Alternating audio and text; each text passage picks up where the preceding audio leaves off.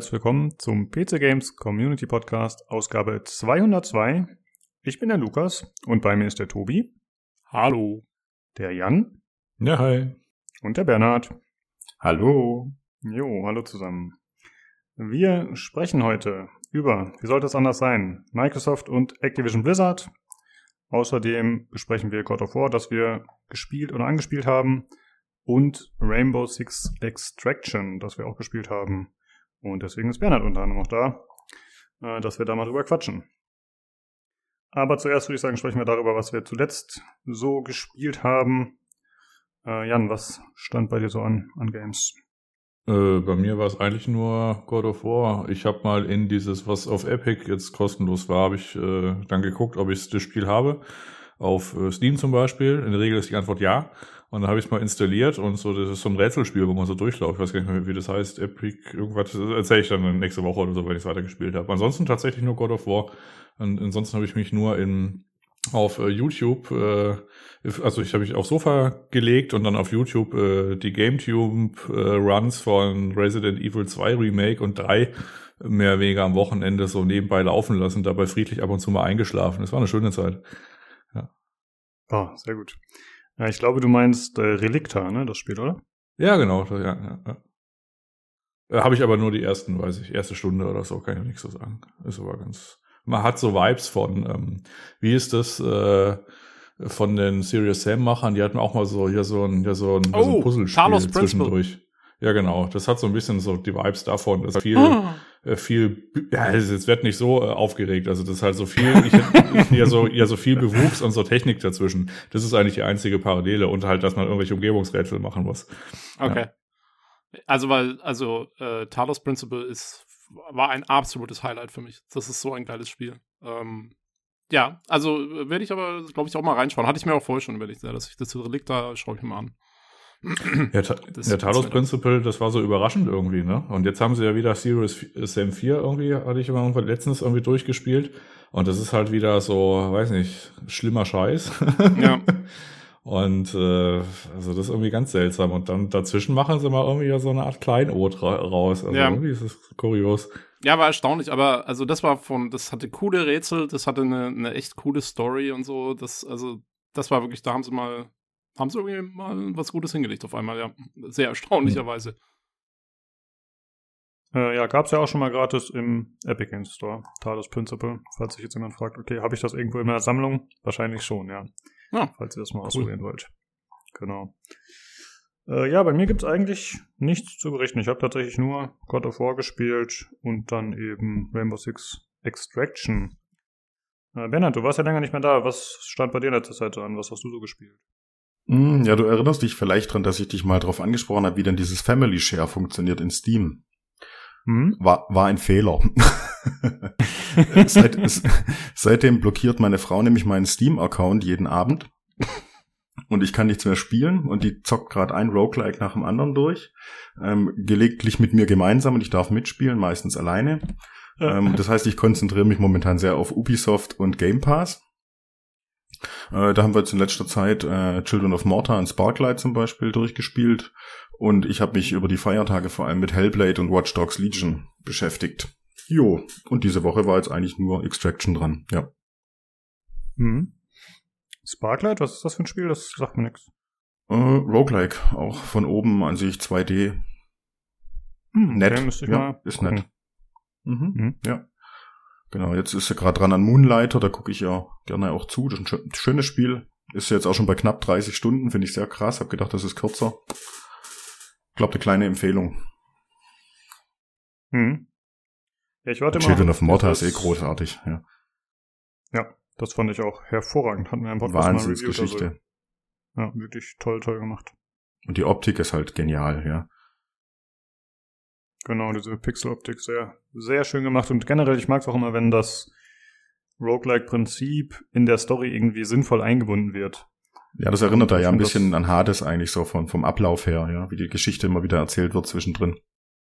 Genau, genau. Hm, ja, auch auf, äh, bitte.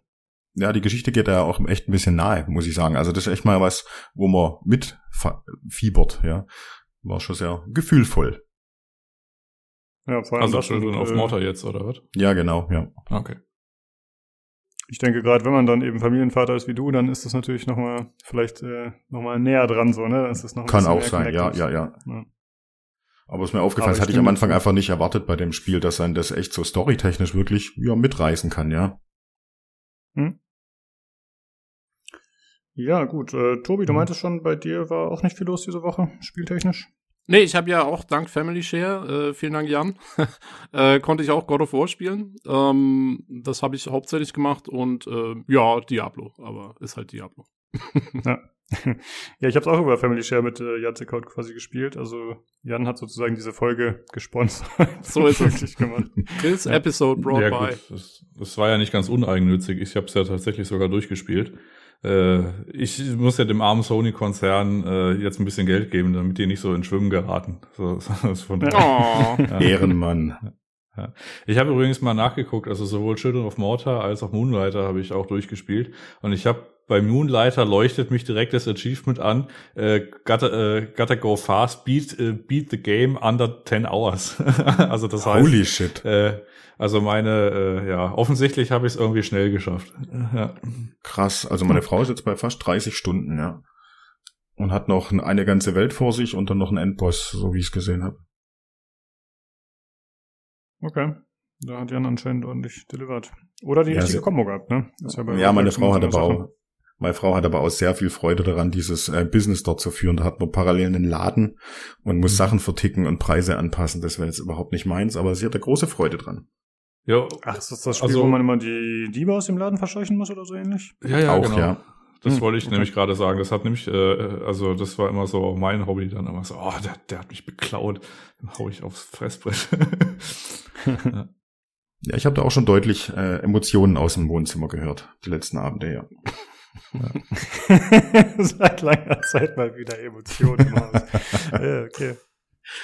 Äh, gut, äh, da hatten wir noch ganz gut einen kleinen Überblick. Dann äh, würde ich sagen, kommen wir zur aktuellen Verlosung, beziehungsweise zu neuen. Es läuft eigentlich gerade noch die Star Wars Jedi Fallen Order Verlosung, aber die endet jetzt just heute. Ich habe das ein bisschen schlecht getimt, aber egal. Ja, wenn das ist äh, ein bisschen schade. Nur an die Gewinner, die wer es auch immer dann sein wird, äh, bitte die Keys schnell einlösen, weil die verfallen, glaube ich, in zwei Wochen. Ja, ich glaube entweder am 2.2. oder 7.2. Eins von beiden war es, genau. Äh, ja, und die neue Verlosung ist äh, passenderweise zu Rainbow Six Extraction. Ist es das Hauptspiel, wenn man so will, oder äh, die Mutter. Und zwar Rainbow Six Siege, die Standard-Edition, ein Ubisoft Connect Key. Die Verlosung läuft bis zum 6.2. auf dem Discord im Verlosungschannel. Äh, also wenn ihr teilnehmen wollt, discord.gg slash pcgc. Und vielen Dank an dich, Bernhard, denn du hast den Key gesponsert. Ja, gerne. Vielleicht trifft man sich ja dann bald mal in Siege. Du hast ja vorhin auch schon gemeint, du hast vielleicht mal wieder Bock, das zu installieren. Jo. Genau, könnten wir vielleicht mal wieder eine Runde zwischendurch spielen. Wäre eigentlich mal wieder ganz nett. Nach so langer Zeit. Ich weiß noch, letztes Mal habe ich es vor, ach, vor einem Jahr oder so gespielt und da habe ich mir gedacht, nee, ich habe überhaupt keinen Bock drauf. Aber manchmal ändert sich das ja mit der Zeit einfach und wir könnten ja gemeinsam auf jeden Fall mal eine Runde spielen. Genau, let's see. Genau. Okay, dann äh, kommen wir zum Hörerfeedback. Äh, da gibt's was von Johannes, das kam per Mail und er hat geschrieben, Hi Leute, Microsoft hat mal eben Activision Blizzard für 70 Milliarden gekauft. Denke, Xbox wird meine nächste Konsole. Was ist eure Meinung? Äh, ja, Johannes, ich denke, wir gehen da gleich nochmal im Detail drauf ein, in den News, und dann äh, greifen wir das Ganze da auf. Auf jeden Fall vielen Dank, dass du uns geschrieben hast. Und dann kommen wir jetzt auch zu, schon zum Hardware-Teil.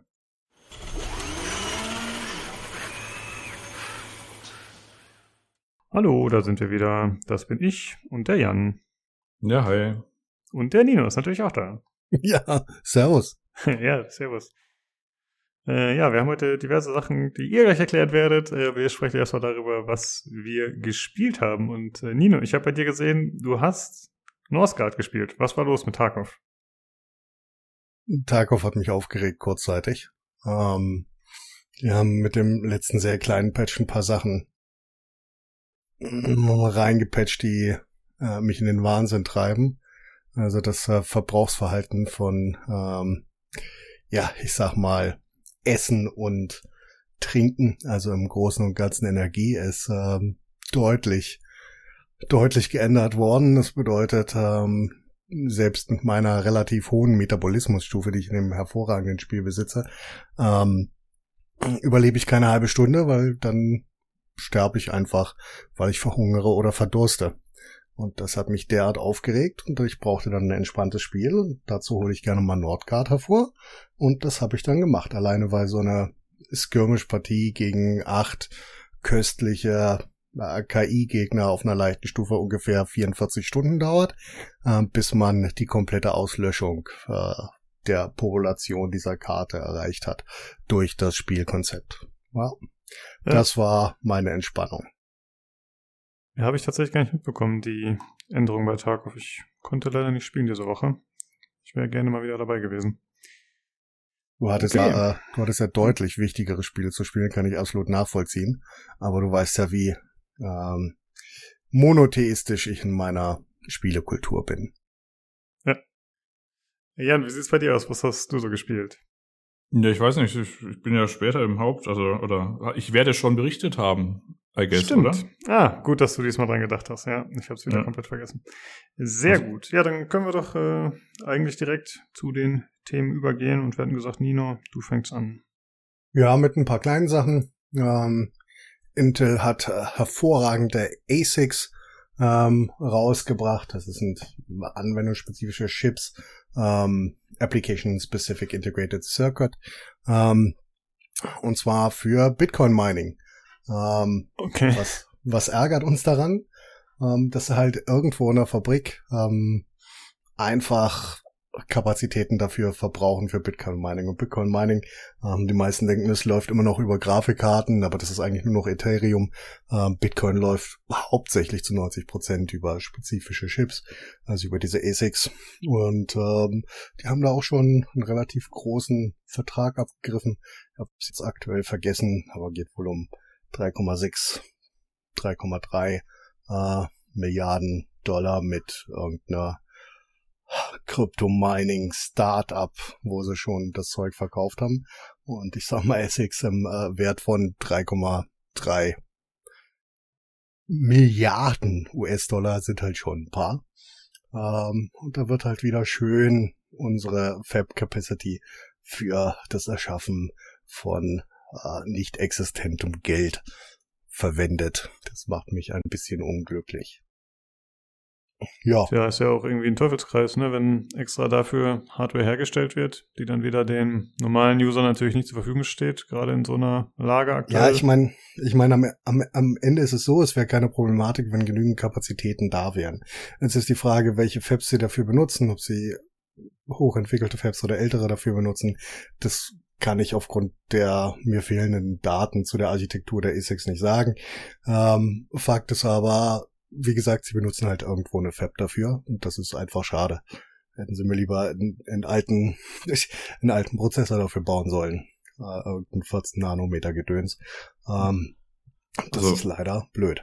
Also das Tragische an der ganzen Geschichte, vielleicht der Satz noch dazu, äh, ASICs, die können nur das, also das, ja. die kann man jetzt nicht später noch für irgendwas anderes benutzen oder so. Die werden halt nur für das, für diesen Zweck gebaut. Und äh, den großen Fehler bei der Grafikkarten äh, äh, Kryptowährung, also in dem Fall Ethereum zuvorderst, äh, dem äh, vermeiden Nvidia und vor allem AMD ja gerade, indem sie quasi äh, ja diese speziellen, also gerade Nvidia diese speziellen Mining-Karten irgendwie machen, die halt, weil der Fehler war, äh, quasi nach Platzen der Blase war der Markt halt voll mit irgendwie gebrauchten Grafikkarten, die man irgendwie kaufen konnte. Und den Fehler machen die jetzt aber nicht nochmal, die Grafikkartenhersteller. Und deswegen ist es, und das ist halt dann besonders traurig, weil im Grunde ist es mit äh, mit Ende der Nutzbarkeit für diesen Zweck ist es Elektroschrott. Ja. ja. Also das ist dann wirklich zum Schreddern und äh, Schmelzen gedacht. Mehr ist es dann nicht mehr. Und die sind auch nicht so, ich sag mal nicht langlebig. Nicht in der Form. Ähm, ja, ansonsten ist noch ein Benchmark aufgetaucht äh, von den Intel Alchemist äh, Grafikkarten, die bei C-Software, Sandras Benchmark, ähm, in einer Kategorie ähm, eine 3070 äh, geschlagen haben. Leider, leider ist das die Kategorie, also ich werde das jetzt nicht zutiefst erklären, aber C-Soft benutzt verschiedene Floating Point Unit Berechnungen, die ähm, auf einer theoretischen oder hypothetischen äh, Ebene äh, sind, die nicht wirklich die Leistungsfähigkeit für Gaming wiedergeben, sagen wir es relativ einfach. Und bei den Sachen, die nicht wichtig sind für das Darstellen von Grafiken, hat ähm, dieser Alchemist-Chip halt wirklich eine 3070 verhauen und alles, was wichtig ist fürs ähm, für das Berechnen von äh, Grafik, ähm, da war sie dann eher nicht ganz so gut. Das schlägt sich nicht so auf den Gesamtwert wieder, sondern eher auf diesen Splitwert. Deswegen ist dieser Wert so hoch und die tradet halt mit der 3070 Ti auf dieser Ebene. Aber im Endeffekt sagt das tendieren gegen gar nichts aus, außer dass es ähm, Floating Point Units berechnen kann. Und das kennen wir ja schon aus der guten alten Vega-Zeit. Ähm, hervorragende Compute-Grafikkarten gibt's immer oder Chips. Ähm, das heißt noch lange nicht, dass sie hervorragend für die Berechnung von äh, Spielegrafik geeignet sind. Ja, klingt wieder ein bisschen äh, nach Bauernfängerei oder zumindest nach äh, falscher Berichterstattung. Ich sehe hier nämlich die Überschrift von PC Games Hardware. Intel Arc Alchemist Leaks sieht die Karte auf Niveau der 3070 Ti. Ja, ist äh, natürlich ohne den Kontext klingt erstmal schön und äh, man freut sich drauf, aber ja, wie du gerade erklärt hast, scheint es ja nicht so ganz hinzukommen. Ja, du musst dir, musst dir überlegen, ganz, zwei Sätze dazu noch. Du hast unterschiedliche Floating Point Unit äh, Berechnungen darüber. Das ist FP16 bis äh, FP128. So, FP16 ist sie genauso gut. Die brauchst du aber nicht für 3D-Berechnungen, sondern du brauchst hm. FP32 ähm, das ist so der aktuelle Standort, mit dem du die Leistungsfähigkeit messen könntest oder mit dem du sie angeben könntest. Und da liegt die 3070 halt äh, 25 Prozent drüber, 30 Prozent knapp. Und bei den Sachen, wo die Alchemist wieder drüber liegt, 64 und 128, die sind aktuell irrelevant fürs, für den Gaming-Bereich zumindest. Ja, nachvollziehbar. Ja, ansonsten ähm, gibt's noch hervorragende Samsung Equinox äh, 2200er ARM-Chips mit ähm, ähm, AMD RDNA 2 Eclipse GPUs, die auf ähm, ja ähm, Console Next Gen liegen sollen in dem Bereich. Ähm, das ist natürlich für, für Mobile Gaming und für ARM ist das sehr interessant. Ansonsten für den ordinären PC-Gamer eher nicht. Ähm, ja, hilf mir gerade nochmal bitte auf die Sprünge. Was waren nochmal die ARM-Chips? Ich weiß, wir haben das schon besprochen, aber ich habe es nicht mehr so im Kopf. Mm, ARM-Chips sind äh, Prozessoren, die kein x86 Instruction Set haben, weil das gelicensed ist von Intel. Ah, okay. Also die können bestimmte Dinge nicht. Ich glaube nicht, dass wir da tiefer gehen müssen, aber ähm, sie funktionieren in, einer, in einem bestimmten Environment von Berechnungen einfach nicht. Dafür sind sie nicht ausgelegt, weil ihnen halt dieses Licensing fehlt.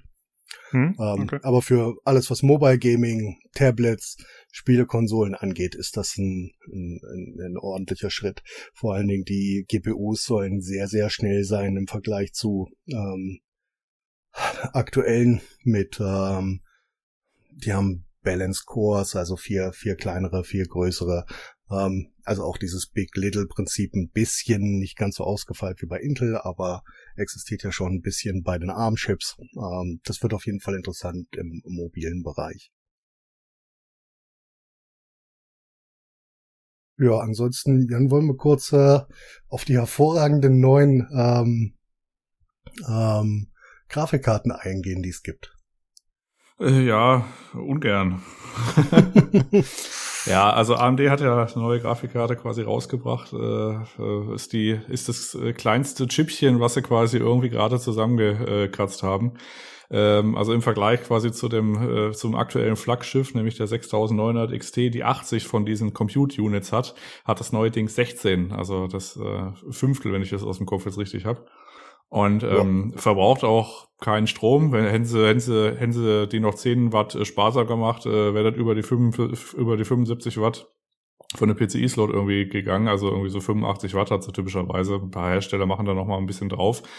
Und die hat insofern ein Problem, dass die quasi so eine, also die AMD zielt da auch nach wie vor auf eine äh, unverbindliche Preisempfehlung von 200 Dollar. Und äh, wenn man auf das PCB guckt, dann äh, sieht man lange nichts. und äh, dann sieht man so ein bisschen Stromversorgung, so ein paar hier so ein paar Steinchen, dann sieht man zwei äh, zwei traurige Steinchen äh, an Speicher, also das sind quasi vier Gigabyte Speicher, was auch das äh, Problem der Karte ist und dann hat's dann auch von diesem Infinity Cache auch noch irgendwie 16 MB, wo das dicke Schiff 128 hat und 128 ist die Hitrate relativ groß und bei 16 ist da eigentlich kaum was übrig. Lange Rede kurzer Sinn. Ähm, Full HD und dann die Texturen auf Medium, das ist so die Welt dieser Karte. Dann funktioniert die auch, also dann kann man damit auch irgendwie Dinge spielen und es ist dann auch schneller als eine APU, also eine integrierte Grafikeinheit, aber auch nicht, ja, aber es hat halt auch keine Bäume aus.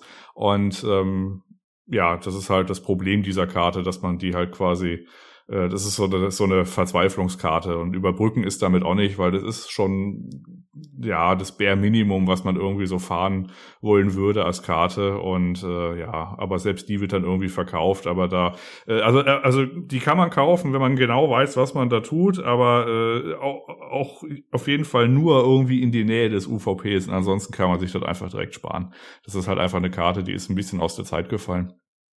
Also um und, das um das in ja. eine um das in eine Perspektive zu setzen, die Leistungsfähigkeit liegt unterhalb einer fünf Jahre alten ähm, RX 580 von äh, AMD, die du sicherlich gebraucht auch für einen deutlich günstigeren Preis kriegst. Ähm, aber nur so, nur so um die einzuordnen. Also selbst mit einer fünf Jahre alten Mittelklasse äh, GPU, die damals eine UVP von irgendwo zwischen 180 und 220 Dollar hatte, ähm, kannst du die Karte schlagen, was ähm, auch daran liegt, dass die Karte begrenzt ist auf ähm, vier PCI Express Lanes ähm, und damit regelmäßig ähm, in die Bandbreitenbremse läuft, wenn du ähm, PCI Punkt 3.0 hast, was du ja bis vor einem halben Jahr bei, bei Intel auf allen modernsten äh, Plattformen immer noch hattest. Ähm, hinzu kommt noch, dass ihr relativ viele Instruction Sets fehlen. Also ähm, ja, die Karte ist eigentlich nicht mal, nicht mal für einen guten Display, Display-Out geeignet. Das naja, ist schade. Aber, ja, ich habe mal irgendwie so eine, ja, so eine Meldung gesehen, dass es ursprünglich mal für einen für einen Mobilmarkt irgendwie ja. äh, gedacht war, um das dann quasi irgendwie, also diesen dieser Navi 24 und dann jetzt irgendwie zufälligerweise eine Grafikkarte geworden ist. Und das Problem vielleicht ist nochmal äh, zum Klarstellen, dass die quasi elektrisch, äh, also der PCI-Slot, äh, wenn man den quasi voll ausnutzt, das sind 16 Lanes und die ist quasi aber elektrisch nur angebunden an, was war das, vier, glaube ich, ne? Vier. Ja. So, und das Problem bei der ganzen Geschichte ist, äh, mit PCI Express 4 geht das noch so gerade. Das ist eine PCI Express 4 Karte. Aber die Leute, die quasi jetzt äh, äh, in einem Preisbereich oder als äh, Adressat irgendwie vor, also sind, um da quasi so eine so eine günstige in Anführungszeichen Grafikkarte zu kaufen, äh, die werden kein brandneues System mit PCI Express 4 haben und sich dann eine 200 oder 250 Euro Karte da reinmachen. Und äh, die Leute, die dann quasi jetzt, äh, weiß nicht, vielleicht noch mit einer, ja gut, altes altes FX-System jetzt nicht, aber halt, weiß ich, einen sechs Jahre alten PC, äh, die werden dann halt krass limitiert, weil die haben dann irgendwie PCI 3 und nicht 4. Also, naja. Ja, aber wie gesagt, selbst bei einer Generation vorher Intel bist du bei PCI 3. Äh, ja, ja. Das ist, muss noch nicht mal, muss noch nicht mal alt sein, aber wenn jetzt irgendjemand vor einem Jahr oder vor zwei äh, Prozessor und Board abgegradet hat, ähm, auf eine Intel-Plattform, selbst dann nützt ihm die Karte aktuell gar nicht. Ja. Oder ich ja zum Beispiel. Ich habe ja noch ein B450-Board, das ist auch alles drei. Ja. Ja, ja da gab es auch ein bisschen Drama. Kit Guru hat so ein bisschen hinterher recherchiert, äh, weil äh, zum Release, äh, also als quasi AMD noch mit Speicher herumgesaßt hat, äh, äh hat äh, gab es dann so Blogposts mit irgendwie, ja, äh, 4 Gigabyte sind nicht genug, um dann quasi gegen die Konkurrenz zu schießen und den haben sie dann irgendwie weggemacht. Äh, ja, hätten sie wahrscheinlich irgendwie mehr Applaus äh, für bekommen, wenn sie einfach gesagt hätten, ja gut, äh, sind zwar immer noch der Meinung, aber jetzt ist halt die Karte da und die ist halt vielleicht billig, kaufst oder nicht, uns egal. Also sie, sie haben es jetzt auch mittlerweile wieder wieder irgendwie reingeschrieben oder diesen diesen Blogpost nicht mehr äh, quasi gelöscht, haben dann irgendwie so eine Ausrede, ja, das war ein Server, das, das lag auf einem anderen Server, der war dann irgendwie äh, zu Wartungsarbeiten kurz runtergefahren, tut uns leid, was natürlich Unsinn ist, aber gut, das war dann so ein bisschen Nebendrama. Also die, also weder die Hardware-Welt noch irgendwie der Rest äh, der Welt ist irgendwie so ein bisschen glücklich mit der Karte, aber so ist das Leben halt. Tragisch.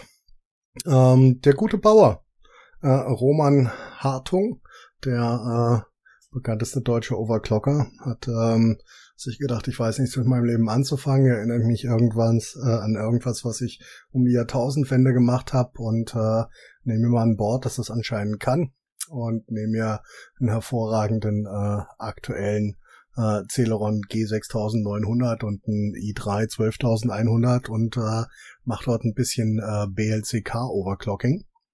Ähm, ja, ich weiß gar nicht so richtig, was ich, was ich dazu sagen soll. Ich fand das äh, früher schon Mist. Ähm, aktuell scheint's aber ähm, zumindest zu funktionieren und diesen normalen non-overclockable ähm, CPUs ein bisschen einen Boost geben zu können oder tatsächlich einen signifikanten Boost. Das hat am Ende tatsächlich dazu geführt, ähm, dass äh, die ganzen ja alten Quad-Core ähm, Benchmarks auf Benchmark-Seiten überflutet worden sind, ähm, einer Woche, in, innerhalb einer Woche nach äh, dieser Entdeckung von Roman.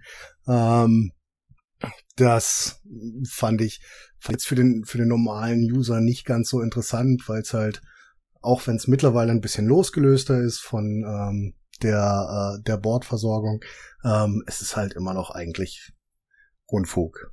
Siehst du das anders, Jan? Äh, nee, also ich kann ja mal kurz erklären. Also es funktioniert so, äh, man hat so ein ja so eine Art Basis-Bus-Speed irgendwie typischerweise 100 Megahertz. Früher hing das noch irgendwie an dem äh, an der PCI Express äh, äh, Frequenz, je nachdem, wie es halt irgendwie verbaut wurde. Und dann war das so, äh, also deswegen war das auch früher so unangenehm, wenn man das quasi dann angepasst hat, also beziehungsweise um das noch kurz zu Ende gemacht. Und dann gibt es einen Multiplikator und der wird dann mal genommen und dann hat man die tatsächliche quasi diese Taktfrequenz der, äh, des Prozessors, die man halt immer so sieht in irgendwelchen Ausleseprogrammen wie HW-Info. Ne? Also dieser Basis, dieser Basistakt multipliziert mit dem Multiplikator und das kommt dann quasi, und das ist dann quasi die äh, Geschwindigkeit des Prozessors, so grob, ganz grob. So, und das Unangenehme an, also das äh, Unangenehme an der ganzen Geschichte war, äh, dass man damit sich auch noch jede Menge anderen Ärger ins Haus geholt hat und äh, die Boards wurden dann auch so ein bisschen zickiger. Also es gab so Generationen, da konnte man das irgendwie machen, aber es gab auch Generationen, da hat man, weiß nicht, das Ding, weil es dann irgendwie an, weil es halt den PCI Expressbus noch mit angewogen hat, um ein Megahertz oder, oder irgendwie zwei nach oben gemacht und schon ist, sind die ersten Geräte ausgestiegen.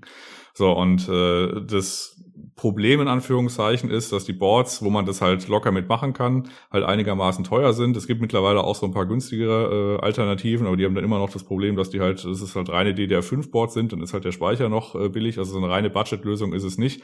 Und soweit ich das verstanden habe, braucht es halt auch wieder einen externen Clock-Gen äh, und es ist ein bisschen obskur in den BIOS-Settings äh, äh, vergraben und auch nur bei Asus-Boards aktuell. Und ähm, ja, also die Möglichkeit gibt's dann, äh, weil der Multiplikator geht halt nicht höher als was, auch immer er ist, 40 glaube ich oder so. Und da muss man halt dann quasi diesen Basistakt mit anpassen und das kann man dann machen. Dann kann man sich freuen, dass man irgendwie eine 130 oder 140 Euro CPU dann irgendwie, ähm, ja, weiß nicht, auf 5 Gigahertz irgendwie prügeln kann. Und ja, das ist halt die aktuelle, ja, ich will nicht sagen Lösung, aber das aktuelle Hobby von ihm. Und Intel kam aber schon aus dem Busch hervor und hat dann gesagt, ja, das ist, das war ja, also diese Non-Car-CPUs, die, die sterben ja dann sofort, wenn man das macht. Also Intel warnt ausdrücklich davor, aber naja, so ist das halt. Ja, wobei ich das, äh, wo ich, wobei ich das so bezweifeln frage. Naja. Ich, ähm, aber wie gesagt, diese, diese äh, Dislozierung ähm, von der allgemeinen PCI-Clock und so, der Base-Clock ist halt, ähm, macht es halt ein bisschen einfacher. Ähm, nichtsdestotrotz es ist halt eigentlich ähm, Blödsinn. Das Wort also, also es, es, Weiß es den BLCK nicht an. Ja? ja, also es ist jetzt zumindest nicht so, dass man irgendwie sagt, alles klar, danke, wir haben was herausgefunden, kauft euch dieses Board, kauft euch diesen Prozessor mit dem äh, Speicher und äh, dann könnt ihr irgendwie glücklich sein oder so. Das ist es nicht. Das ist eher so eine, ja, so eine Machbarkeitsstudie. Aber es ist jetzt keine Basis, um daraus irgendwie, weiß ich, eine Kaufempfehlung für ein PC-Bild oder so raus abzuleiten. Also das ist, äh, ja, ich würde es eher als Spielerei sehen. Ja, absolut. Ich hätte auch noch was beizutragen. Ich würde ja gerne was vorlesen aus Wikipedia. Dislozierung. Eine Dislozierung oder Dislokation beschreibt die von einer militärischen Führung vorgenommene räumliche Verteilung von Einheiten und Dienststellen auf die verfügbaren Unterkünfte oder beim Einsatz im Gelände unter Berücksichtigung der jeweiligen Aufgabe. Da hängt äh, mir mein ehemaliger Beruf nach. Es tut mir leid. Kein Ähm, Problem. Damit meine ich natürlich das Trennen. Ja, gut. da habe ich den Flow schön gestört. Ja, hervorragend. Ach, finde ich gut. Schön, dass du, schön, dass du in, instant googelst, was ich sage. Finde ich gut. Ich habe das noch nie gehört. Na gut, wir waren aber auch insofern durch. Also von daher, es gab nicht mehr so viel. Ich, Ja. hatte, ich hatte nur irgendwie letztens mal so äh, so ein bisschen auf äh, Grafikkarten geguckt. Ach so, ja doch, äh, Nvidia hat die unverbindliche Preisempfehlung um bis zu 100 Euro angepasst. Also die Ja. Die homöopathischen Drops auf Notebooks billiger, die kosten, also die 3090 kosten halt jetzt nicht mehr 1500, sondern 1600 Euro. Aber ja, das äh, ist jetzt auch nichts, was irgendwie Leute direkt in ihrem Leben betrifft in der Regel. Aber ich habe es jetzt mal erwähnt. Äh, da habe ich mal irgendwie so geguckt, äh, wenn man so auf eBay schaut, äh, so, weiß nicht, so, was so, ich wollte mal irgendwie gucken, was da so das Preisgefüge ist, habe ich so ein paar Accounts irgendwie gesehen, die ganz viele Grafikkarten anbieten und da stand immer, ja, hier, der, weiß nicht, Kevin aus Haltern oder so verkauft irgendwie ganz viele Grafikkarten, habe ich mir überlegt. Das ist aber schon interessant, dass man da die Adresse, da könnte man eigentlich da, naja, ist egal. ähm, ich habe ich hab das überschrieben mit Leute verdreschen für Grafikkarten, aber gut. So, ich bin schon am Suchen. Kevin. Ja, war jetzt nur so ein, nur so ein Beispiel, aber ich hab, weiß ich, fiel mir da so ein. Guck mal an, Grafikkarten auf Ebay verkaufen. Aber auch äh, relativ viele. Also es gibt äh, relativ viele Accounts, die haben dann so 100 Bewertungen, die bestehen eigentlich nur so aus äh, Grafikkarten. Und dann schreiben die Leute und die bedanken sich auch noch, dass die tatsächlich verschickt wurde irgendwie für absurdes Geld. Also das ist echt eine komische Welt, in der wir leben. Aber gut, so ist es halt. Na, wir könnten ja vielleicht auf dem Discord so einen Thread oder so einen Kanal einrichten, wo sich dann Leute gemeinsam verabreden, zusammenschließen. Manhunt. Ja, Genau, ja, die halt irgendwie auch eh schon nah beieinander wohnen und dann sucht man sich halt ja, gemeinsam äh, ja. Abgeber dieser Grafikkarten. Genau. Ach so, ja, genau. Okay. Hervorragend. Ach so, gut. Ja, äh, ja, das besprechen wir dann mal außerhalb des Podcasts, würde ich sagen. Äh, ich habe noch einen kleinen Teaser für nächste Woche. Äh, ich hoffe, das klappt. Und zwar habe ich mir einen äußerst hochwertigen äh, Tischgestell bestellt, das man elektrisch rauf und runter fahren kann. Äh, ich sage das so, weil es tatsächlich ziemlich günstig war und ich hoffe, es funktioniert gut. Ähm, und ich habe vor, das jetzt die Tage aufzubauen, vielleicht im Discord zu streamen. Und dann kann ich hoffentlich nächste Woche Positives berichten. Entweder im Stehen oder es ist negativ und ich sitze auf dem Boden. Das werden wir dann herausfinden. Ja, ich find's schön, wenn du wütend auf dem Boden sitzen würdest. Also nicht, nicht weil ich dir, nicht weil, nicht weil ich dir nicht gönne, dass dein Tisch funktioniert, sondern einfach for the memes. Ja, ja äh, das würde ich sagen, das äh, hören wir dann nächste Woche. Euch Ja. auf jeden Fall vielen Dank. Aus irgendeinem, ja, aus, aus irgendeinem Grund habe ich irgendwie ja so ein Bild gerade im Kopf, wie du so ein, ja, so ein zusammengeficktes Gestell hast, was irgendwie so halb schief ist und liegst einfach so in Embryonalhaltung wimmernd davor. Ja, das könnte halt passieren. Ich hoffe nicht. Gucken wir mal. Gut, dann äh, hören wir uns nächste Woche wieder mit diesem Thema und weiteren Sachen aus der Hardware-Welt. Macht's gut. Tschüssi. Reingehauen.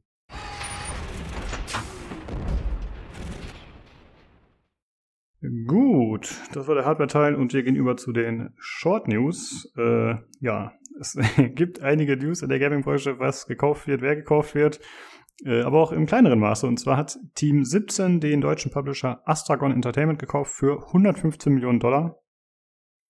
Äh, dann gibt es News, die mich da gefreut haben, und zwar haben Veteranen des Entwicklers Phyrexis ein neues Studio gegründet namens Bitreactor. Und die haben sich verschrieben, sich auf rundenbasierte Spiele zu fokussieren, weil sie sagen, das Ganze wurde extrem vernachlässigt die letzten Jahre. Und da bin ich ganz deren Meinung. Ich hoffe, dass da coole Spiele bei rauskommen. Zumindest haben sie die Erfahrung. Und dann gibt es außerdem noch ein Gerücht zu Star Wars Jedi Fallen Order 2. Äh, laut Tom Henderson soll das schon Ende des Jahres erscheinen und Reveal soll am 4.5. sein, was ja der Star Wars Tag wäre. Äh, Tom Henderson ist dieser Kerl, der auch immer die ganzen Battlefield-Sachen und so liegt, beziehungsweise da Insiderwissen hat. Mal gucken. Tobi, hältst du das für realistisch? Genau, ich hatte, ich hatte darum gebeten, dass das in die Short News noch aufgenommen wird, kurzfristig. Ähm, ich fand es insofern ganz interessant als Gerücht, weil, äh, wie wir uns erinnern, war zwar Fallen Order 1 schon lange vorher war bekannt, dass was in der Mache ist irgendwie und es gab ja mal einen Name Drop irgendwie bei so einem Interview ein bisschen vorher, aber eigentlich angekündigt wurde Fallen Order 1 auch sehr kurzfristig. Ich glaube nämlich auch erst irgendwie ein Dreivierteljahr bevor es rauskam. Ähm, und deswegen finde ich das Gerücht sehr interessant, weil könnte natürlich sein, dass sie es wieder genauso machen. Und wir wissen, dass Respawn noch ein Projekt hat oder zwei, die noch unbekannt sind und so. Also könnte ich mir das sogar vorstellen und das wäre geil. Also ich hätte Bock auf Fallen Order 2 Ende des Jahres. Das äh, würde mir sehr gut gefallen. Da muss ich dann mal Starfield pausieren kurzzeitig. Ja. Naja, eins der Spiele, das bei Respawn in Entwicklung sein soll, ist ja, glaube ich, ein Ego-Shooter, soweit ich weiß. Ähm, ja, aber könnte ja sein, dass das eins davon ist. Und es gab es ja vor kurzem erst gratis, den ersten Teil bei Epic. Mhm. Vielleicht spielt das da irgendwie mit rein, dass das so ein bisschen marketingmäßig genutzt wird. Wobei es halt bis zum 4.5., wenn da wirklich Reveal sein sollte, Ja, das wäre halt noch ein bisschen hin. Zeit. Genau. Naja, aber also wie gesagt, ich könnte es mir vorstellen und äh, fände ich cool. Ja, also ich hätte es mir nicht vorstellen können, aber jetzt mit der Argumenta- Argumentation von dir macht das auf jeden Fall Sinn. Ja, schauen wir mal. Ich, ich erreiche es noch als Bold Prediction nach. nee, das Jahr hat schon angefangen. Tut mir leid. Verdammt. Das ist jetzt nicht mehr möglich. Ne? Okay, dann äh, kommen wir doch zum nächsten Thema, zum Thema der Woche, vermutlich des Jahres, die keiner von uns hätte voraussehen können bei Bold Predictions, weil das ist so bold, da, keine Ahnung, kann man einfach nicht dran denken. Und zwar, Microsoft kauft Activision Blizzard. Äh, das Ganze ist noch nicht in, unter Dach und Fach, aber es wurde quasi von beiden Firmen schon beschlossen.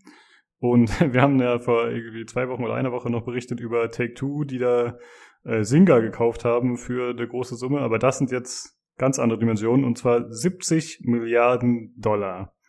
Äh, ja, also trotz dessen, dass Activision Blizzard stark angeschlagen ist oder gerade deswegen ist dieser Deal entstanden, aber eben auch zu diesen Konditionen und äh, das ist auf jeden Fall ein ziemlich starkes Stück.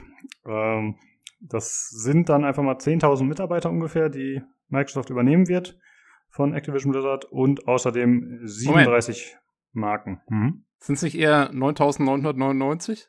Weil wir wissen ja, glaube ich, schon, dass einer geht. Ja, aber noch nicht. Der bleibt ja noch ein bisschen. Erst zur Übernahme Äh, ja. habe ich jetzt gehört, ne? Genau, also die, äh, das gibt so eine gewisse Zeit, bis das unter Dach und Fach sein soll. Soweit ich weiß, ist das im Juni 2023. Dann wäre Fiskaljahr die quasi 2023, ja. Genau. Und es wird gemunkelt, dass dann auch der gute Bobby Kotick gehen muss.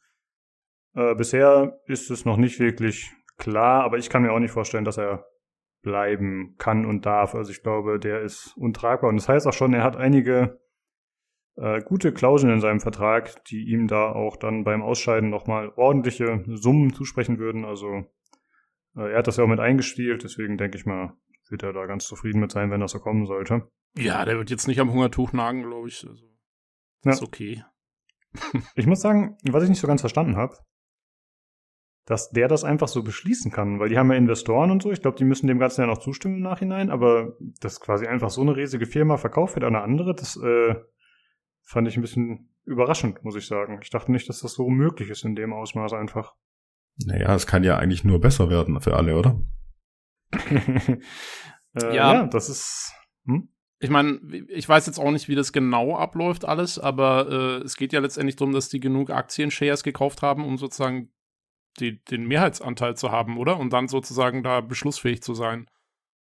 Ja, ich dachte halt, man Und- hat sich, man behält sich das immer vor, dass man diese Beschlussfähigkeit nicht abgibt, weißt du? Also ich dachte, das wäre immer so das A und O, dass man sagt, okay, wir haben 51 Prozent oder so, dass man halt auf jeden Fall, dass einem sowas nicht passieren kann. Deswegen ja, das da gibt's überraschend. schon irgendwie, genau, da gibt's schon Klauseln, aber es hieß ja, wie gesagt, dass das beide Firmen so zusammen beschlossen haben, also die müssen hinter den Kulissen das ja schon ausgehandelt haben, sozusagen.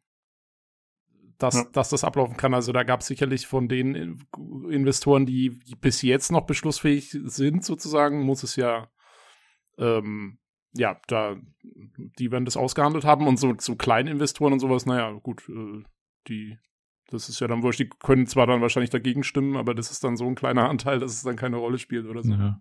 ja, das hast du ja auch immer, wenn du hier so Aktien, äh, ähm, ja, so Hauptversammlungen hast von VW-Konzernen oder so. Genau. Äh, die haben dann immer so eine Abstimmung und dann tobt immer der Saal und irgendwie die, die Brötchen bekommen haben, die schimpfen dann und dann hebt so einer, ein- also ein Mann hinten links, äh, hebt so die Hand und der stimmt dann für alle, weißt du?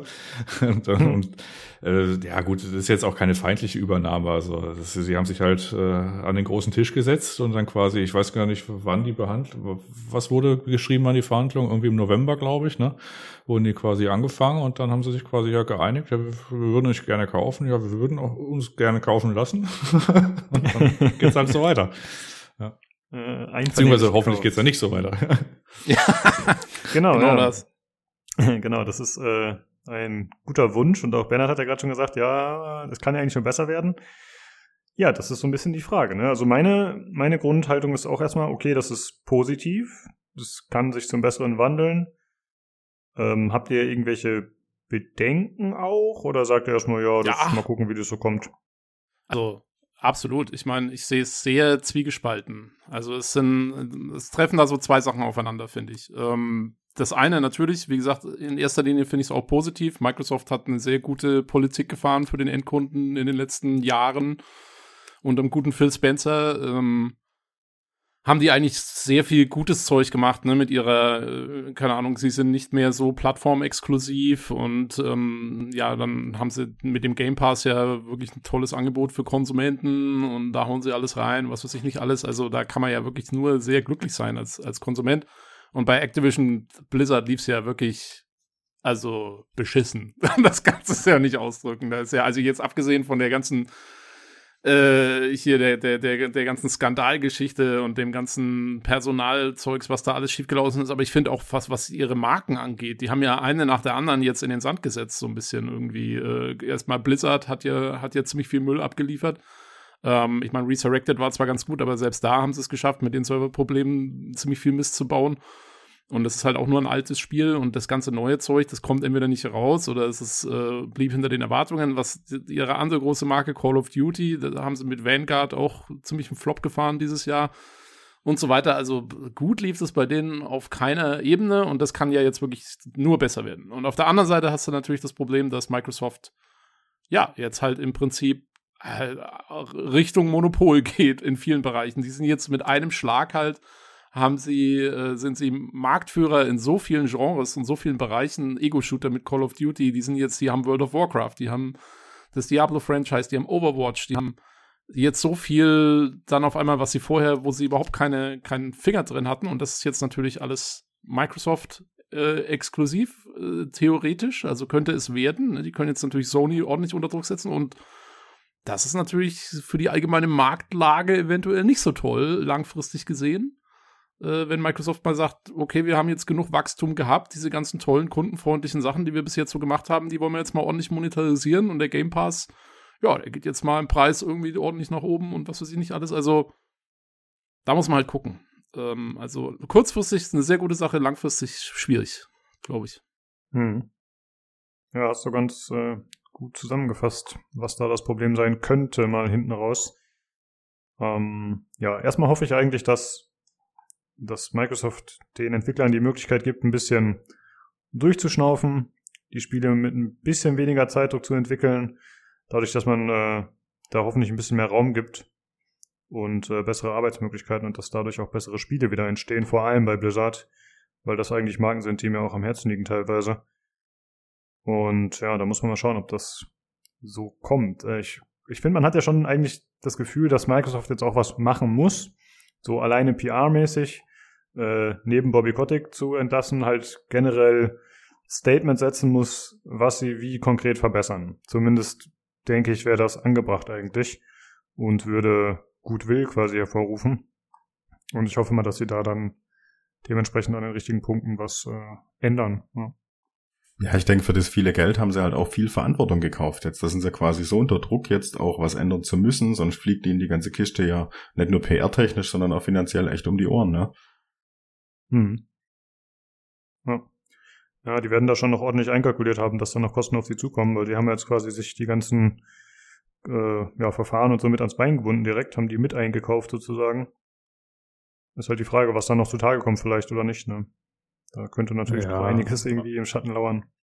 Ja, aber Microsoft wird daran nicht pleite gehen. Nee, die haben genug Geld, das stimmt, ja. Also stimmt, ja. äh, diese äh, kolportierte, also äh, das, äh, das Schmankerl an diesem Deal ist ja, dass die das im Wesentlichen halt bar bezahlt haben. Ne? So, ja, ihr habt da 70 Milliarden, viel Spaß damit.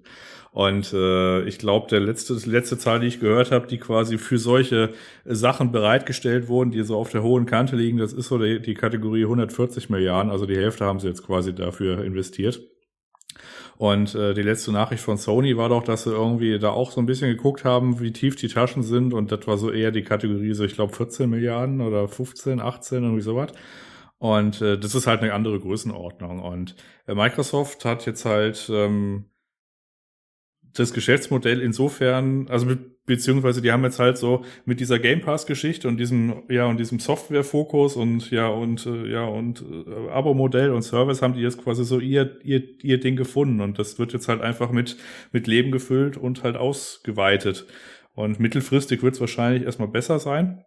Weil du natürlich dann auch nicht so wie bei Activision Blizzard diesen Zeitdruck hast mit irgendwie, ja, jetzt muss halt jedes Jahr ein neuer Klopper kommen, damit halt die Maschine am Laufen bleibt, sondern du hast ja, wenn du halt so laufende Abonnenten hast, deswegen wollen alle Firmen das ja haben, neuer Zeit, jetzt weiß ich nicht, jede Banksoftware oder so versucht den Abo ans Bein zu binden, äh, dann nimmt es natürlich ein bisschen Druck erstmal mittelfristig raus aus so einer Geschichte. Es ist halt im Grunde auch wurscht, ob das eine Spiel jetzt irgendwie ein halbes Jahr später oder irgendwie ein halbes Jahr früher kommt, sondern es ist halt nur wichtig, dass überhaupt so ein steter Tropfen da ist, ne, der halt quasi die Kundschaft dazu davon überzeugt, quasi das Abo nicht zu kündigen.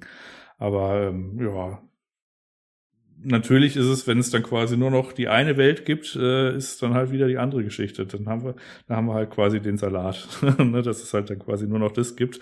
Und dann kannst du das, also äh, mit dem Preis wird es wahrscheinlich das auch an, äh, ja, auch irgendwie weiter nach oben gehen. Das siehst ja an Netflix schon. Das tickert ja auch alle Nase lang nach hoch. Aber aktuell äh, hat man bezogen auf das, auf das Preis-Leistungs-Verhältnis noch verhältnismäßig viel Luft. Aber äh, zum Spaß machen werden sie es jetzt auch nicht ja, ich meine, sie machen halt im Moment noch Wachstum, Wachstum, Wachstum. Ne? Mhm. Das, also, das merkst du schon. Da, da wird sehr viel reingebuttert und das ist für den Kunden im Moment natürlich sehr gut, aber es wird nicht ewig so weitergehen, glaube ich. Und das andere Problem ist, wie du gesagt hast, die Größenordnung für solche Deals hat sich jetzt halt auch extrem erhöht. Das heißt, es sind jetzt irgendwie ganz andere Sachen möglich. Also, weißt du, sowas wie äh, so, so, so, dass dass du mal kurz ein anderes Unternehmen kaufst in dem, in der Branche für 70 Milliarden. Das war ja bis jetzt, also wie gesagt, wir haben ja letzte Woche noch über die 12 Milliarden gestaunt, jetzt auf einmal sind es 70. Da sind jetzt auf einmal ganz andere Größenordnungen am Start. Und da fragst du dich dann schon, ja, wer ist als nächstes dran? Wir haben ja schon überlegt jetzt, was ist mit Ubisoft, ne? Äh, die scheinen ja auch in einer Position zu sein im Moment, die eigentlich ganz gut ist für Aufkäufe. Ähm, was ist eigentlich mit EA? Äh, wie lange, äh, mal gucken, wer an denen vielleicht irgendwie interessiert ist. Also äh, weißt du auch nicht, wie das quasi den ganzen Markenkrieg äh, zwischen den, den Großen sozusagen beeinflusst und dann, wenn du irgendwann nur noch zwei Unternehmen hast, ist halt auch ein bisschen blöd. Also, das ist halt das, das andere Ding mhm. auch. Du, du schaffst halt irgendwie so dieses ganze kleinere Konkurrenzdenken so ein bisschen ab. Ja, aber am, am Ende regelt halt alles das Geld, ne? Ja. Ja, ich überlege gerade, wo es jetzt, also ja, du hast ja noch so ein paar Unabhängige und hier und da. Ich überlege, also wenn du natürlich so eine Akquisition hast, dann äh, schaffst du natürlich auch im direkten Konkurrenten, in dem Fall halt Sony, so ein gewisse ähm, Marktdruck. Äh, das, also ich will jetzt nicht sagen, äh, dass dann quasi alles panisch, also panikmäßig aufgekauft wird, bevor nichts mehr da ist, aber äh, so einen Eindruck könnte man ja haben. Also zum genau. Beispiel sowas, weiß nicht, dass, äh, weiß nicht, sowas wie Square Enix dann irgendwie mal von Sony übernommen wird oder weil die halt da näher dran sind oder halt solche, dass sich der Markt halt in der Geschichte dann tatsächlich konsolidiert und dann hast du quasi so zwei große Sachmarken, ja. Hamsterkäufe. Studio Hamsterkäufe gibt es. ja, über Mitte 2020 kein Klopapier mehr bekommen hat. genau, jetzt, jetzt gibt es keine Studios mehr. nur noch die Indies, die irgendwie nur, einfach gammeln. nur ein Publisher pro Kunde, bitte. Was macht dann die ja, Embracer Group? Die haben dann. ja, gut, die haben das ja schon, das sind Vergangenheitskäufer, aber klar, die müssen dann ihr Geschäftskonzept auch ordentlich überdenken. Äh, ja, okay, kommen wir wieder zurück äh, zum Thema und zwar so ein bisschen zu den Marken, die damit einhergehen. Ich habe schon gesagt, es sind äh, 37 Stück und äh, da gibt es ein paar, die vorauszustellen werden. Äh, zum einen Candy Crush ist jetzt für uns Core-Gamer natürlich, naja, relativ egal, aber ist halt ein sehr populäres Mobile-Game. Und dann würde ich sagen Call of Duty und außerdem die Blizzard-Marken. Äh, World of Warcraft, Hearthstone, Diablo, Overwatch, StarCraft, Warcraft. Natürlich äh, haben die teilweise nicht mehr den Glanz, den sie früher mal hatten, was aber eher an daran liegt, dass es ein bisschen vernachlässigt wurde oder dass eben schlechte Re- oder Re-Releases kamen. Aber ich denke zumindest, dass die eigentlich bei der Spielerschaft noch einen sehr guten Namen haben, die Marken an sich und äh, positive Erinnerungen hervorrufen. Und da könnte man ja hoffen, dass äh, Microsoft da vielleicht auch die eine oder andere Marke vielleicht nutzt, um da in Zukunft wieder hochwertige, hochwertige Titel zu bringen. Ich hatte mit einem Kollegen gesprochen, äh, Arbeitskollegen, und ich habe gesagt, ey, du als äh, ehemaliger StarCraft 2 Spieler, also der das sehr viel gespielt hat, was hältst du denn von diesem Deal? So, der ist sonst bei Gaming jetzt nicht unbedingt so negativ drin. Aber er meint halt, er findet das gut, denn er denkt sich, okay, die haben Age of Empires 4 gebracht, Ja. Microsoft, das ist relativ erfolgreich. Äh, das hat ihnen gezeigt, äh, ja, RTS ist noch interessant, zumindest wenn es eine populäre Marke ist. Und er hofft zum Beispiel, dass jetzt StarCraft wieder angeschoben werden könnte, was ja eigentlich die letzten Jahre, ja, so, ja, wie gesagt, stiefmütterlich behandelt wurde. Es gab zwar die ganze Zeit noch äh, irgendwie Tournaments und so, aber also im E-Sports-Bereich, aber da kam halt kein nennenswerter Content mehr. Und vor allem StarCraft 3 war auch nicht abzusehen und das wäre jetzt vielleicht eine Sache, die sich ändern könnte. Genau das habe ich mir auch gedacht. Zu Ja, das- spezifisch. Würde ja auch gerade so in unsere, unsere Zeit passen. Das ist ja gerade sehr viel Sci-Fi im Kommen. Ähm, wer weiß, ne? World of Warcraft ist gerade auch am Sterben. Da wird irgendwas in den nächsten Jahren vermutlich auch mal kommen müssen als Nachfolger. Irgendwann werden sie das bestimmt sterben lassen langsam. Wer weiß. Mhm. Ja, da kann man auf jeden Fall hoffen. Ne? Letztendlich weiß man es nicht, ob es positiv, negativ ausgeht, in welche Richtung, aber es, ja, es lief ja eh nicht bei Activision Blizzard so richtig toll. Und deswegen finde ich, kann man dem erstmal positiv und vor allem gespannt gegenüberstehen. Mal gucken, was da kommt. Ja. Ähm, Blur 2 ja, zum Beispiel. Äh, welches Spiel? Blur. Ach so. Das war so ein Rennspiel, Äh, was ja. keiner gekauft hat. Ja, ich erinnere mich. Was das aber war gar nicht so ein, schlecht äh, Ma Mario Kart auf realistisch. Ich fand's cool, ja. Ja, ich fand's genau, ganz ja. Das Äh, Singularity? Das war das letzte Ding, was Raven Software machen durfte, bevor sie zum Support-Studio wurden. Das hatte ich letztens erst Mhm. durchgespielt, war auch nicht so schlecht. Ja. Ja, ich, ich gucke hier auch gerade diese Marken durch und ich muss sagen, ich bin ehrlich gestanden äh, sehr erstaunt, wie wenig da ist außerhalb der Blizzard-Marken. Ja, ich auch. also wie du sagst, was Mhm. Call of Duty und Candy Crush, aber ansonsten, was hier alles steht, also ich meine, Space Quest, äh, die ganzen Quest-Dinger aus den 90ern oder 80ern sogar noch, äh, äh, Time Shift, äh, Zorg, Zorg haben sie jetzt, hä? Wir könnten noch mal ein neues Zorg machen. Kennt das noch jemand? Das kenn ich Text-Adventure nicht. aus den, aus Nee, den auch nie 80ern. gehört. Also, das ist halt wirklich, ich meine, dass es hier drin steht. Also, ja, im Prinzip äh, es ist wirklich Blizzard, ne? Und Call of Duty und Candy Crush, was sie da jetzt gekauft haben. Ja, ich war auch sehr überrascht, dass das doch so überschaubar ist, vor allem an zuletzt populären Marken. Also das Ja. ist ja wirklich Blizzard, ja. Da sieht man wirklich mal, wie, wie krass eigentlich äh, Activision die, den Karren an die Wand gefahren hat. Weil die haben, früher haben die ja noch, ich weiß noch, als die noch die ganzen Star Trek und Star Wars Sachen immer gepublished haben und so. Die ganze Weile, da waren die ja richtig gut dabei. So in den 2000ern. Ähm, und das ist ja auch alles wieder weg. Also, naja. Ja, Aber ich, ich denke, vor allem ja. wird's auch spannend, wenn die ganzen Studios, wenn, wenn Call of Duty jetzt vielleicht mal ein bisschen langsamer gefahren wird und die ganzen Studios, die dazu gearbeitet haben, vielleicht mal ihre eigene, ihre eigene Kreativität wieder ausleben dürfen, wird's auch spannend, weil die haben ja alle schon gute Spiele gemacht, ne? Genau. Also ja. Infinity Ward und, und Sledgehammer, wie heißen sie alle? Ne? Ja, meint ihr aber, meint ihr, dass Microsoft wirklich dann sagen wird, ach nee, also Call of Duty machen wir jetzt erstmal nicht mehr für ein Jahr oder zwei? Ich bin mir nicht so sicher, weil Hm. äh, ist es nicht auch was, weißt du, also klar, das letzte war jetzt mal wieder nix. Ja, Black Okay, Ops Cold War war auch noch nicht, auch nicht Eh, so beliebt, ja. Ja, aber es gab es halt vorher auch schon so Downtimes und dann ging es irgendwann wieder äh, ein bisschen mehr bergauf. Also und ich frage mich halt, äh, weißt du, auch für die Call of Duty Fanbase, die wollen doch jedes Jahr so ein Spiel haben. Also die kaufen es ja auch. Ja, Ich kann mir eigentlich nicht vorstellen, dass Microsoft auf einmal sagt, ach nee, das machen wir jetzt nicht mehr. Weil Kohle machst du damit ja trotzdem. Das, äh, ja. ich kann mir auch vorstellen, dass die sagen, Call of Duty fährt so weiter, wie es war. Ah, Meinst du, die rotzen da ein Spiel hin? Also ich kann es mir nicht vorstellen, dass Microsoft ihr, mit ihrem Namen drauf ein Call of Duty rausbringt, was dann eventuell floppt. Die wollen doch da einen Kracher. Ja klar, aber ich frage mich, ob sie dafür aufgeben, Hm. ähm, diese, diesen, diesen jährlichen Rhythmus zu machen. Also das Ja. halte ich für schwierig, weil das ist schon auch Teil der Marke irgendwie. Also sie Hm. haben ja, sie waren sich zumindest nicht zu schade, Halo Infinite zum Beispiel ein Jahr zu verschieben. Was natürlich auch mit der massiven Kritik hauptsächlich an der Optik zu tun hatte damals. Ja. Ähm, jetzt natürlich die Frage, gut, bei Call of Duty gibt es jetzt erstmal nichts dazu, was da kommt, wie das kommt. Also ich könnte mir halt gut vorstellen, dass sie sagen, okay, wir machen ein äh, Call of Duty als Plattform, was dann jedes Jahr erweitert und erneuert wird sozusagen, aber Warzone. nicht jedes Jahr ein neues Spiel. Genau, wie Warzone, aber vielleicht ein anderes. Weil sie haben ja schon gesagt, okay, hier PlayStation, ihr könnt weiterhin Call of Duty zur Verfügung haben. Wohlgemerkt natürlich die Sachen, die eh schon da verfügbar sind. Und da ist jetzt so ein bisschen die Frage, wollen sie das in Zukunft noch? Also es gab ja schon so Aussagen, die darauf hindeuten, dass sie sagen, ja, das wird schon gehen. Aber das war, glaube ich, bei Bethesda auch so, ne? dass sie erstmal gesagt haben, ja, ja, das wird schon alles noch verfügbar sein. und jetzt ist das äh, doch alles anscheinend nicht mehr so in Zukunft.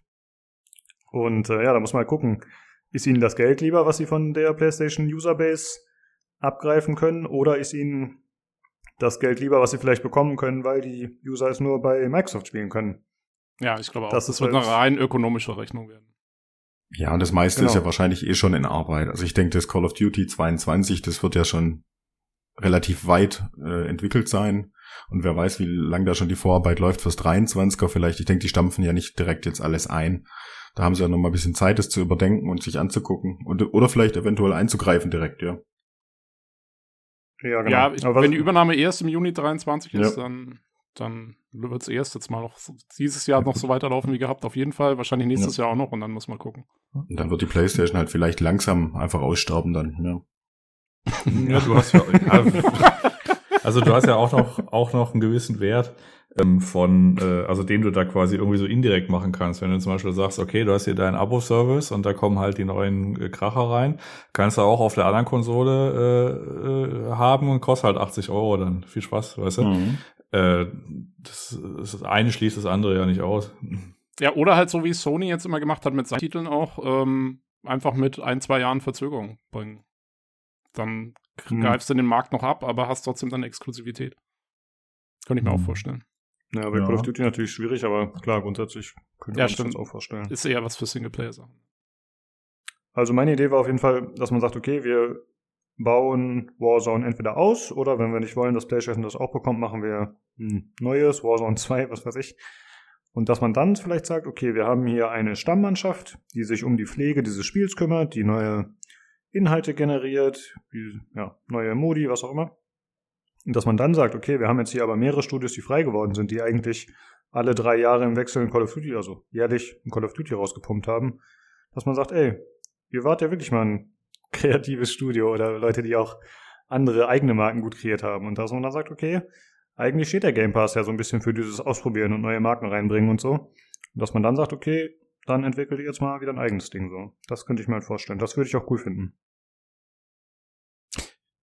Ja, also es wird auf jeden Fall spannend. Ich meine, ah, mit, mit den ganzen Marken, ich bin echt, also im Moment bin ich, bin ich doch eher gehypt, was, was diese, diese ganzen Änderungen angeht. Also da, das wird einfach spannend zu sehen, was passiert. Ähm, und ich glaube, das meiste, was passieren wird, wird in eine gute Richtung gehen. Jetzt mhm. zunächst. Das ist, ähm, glaube ich schon.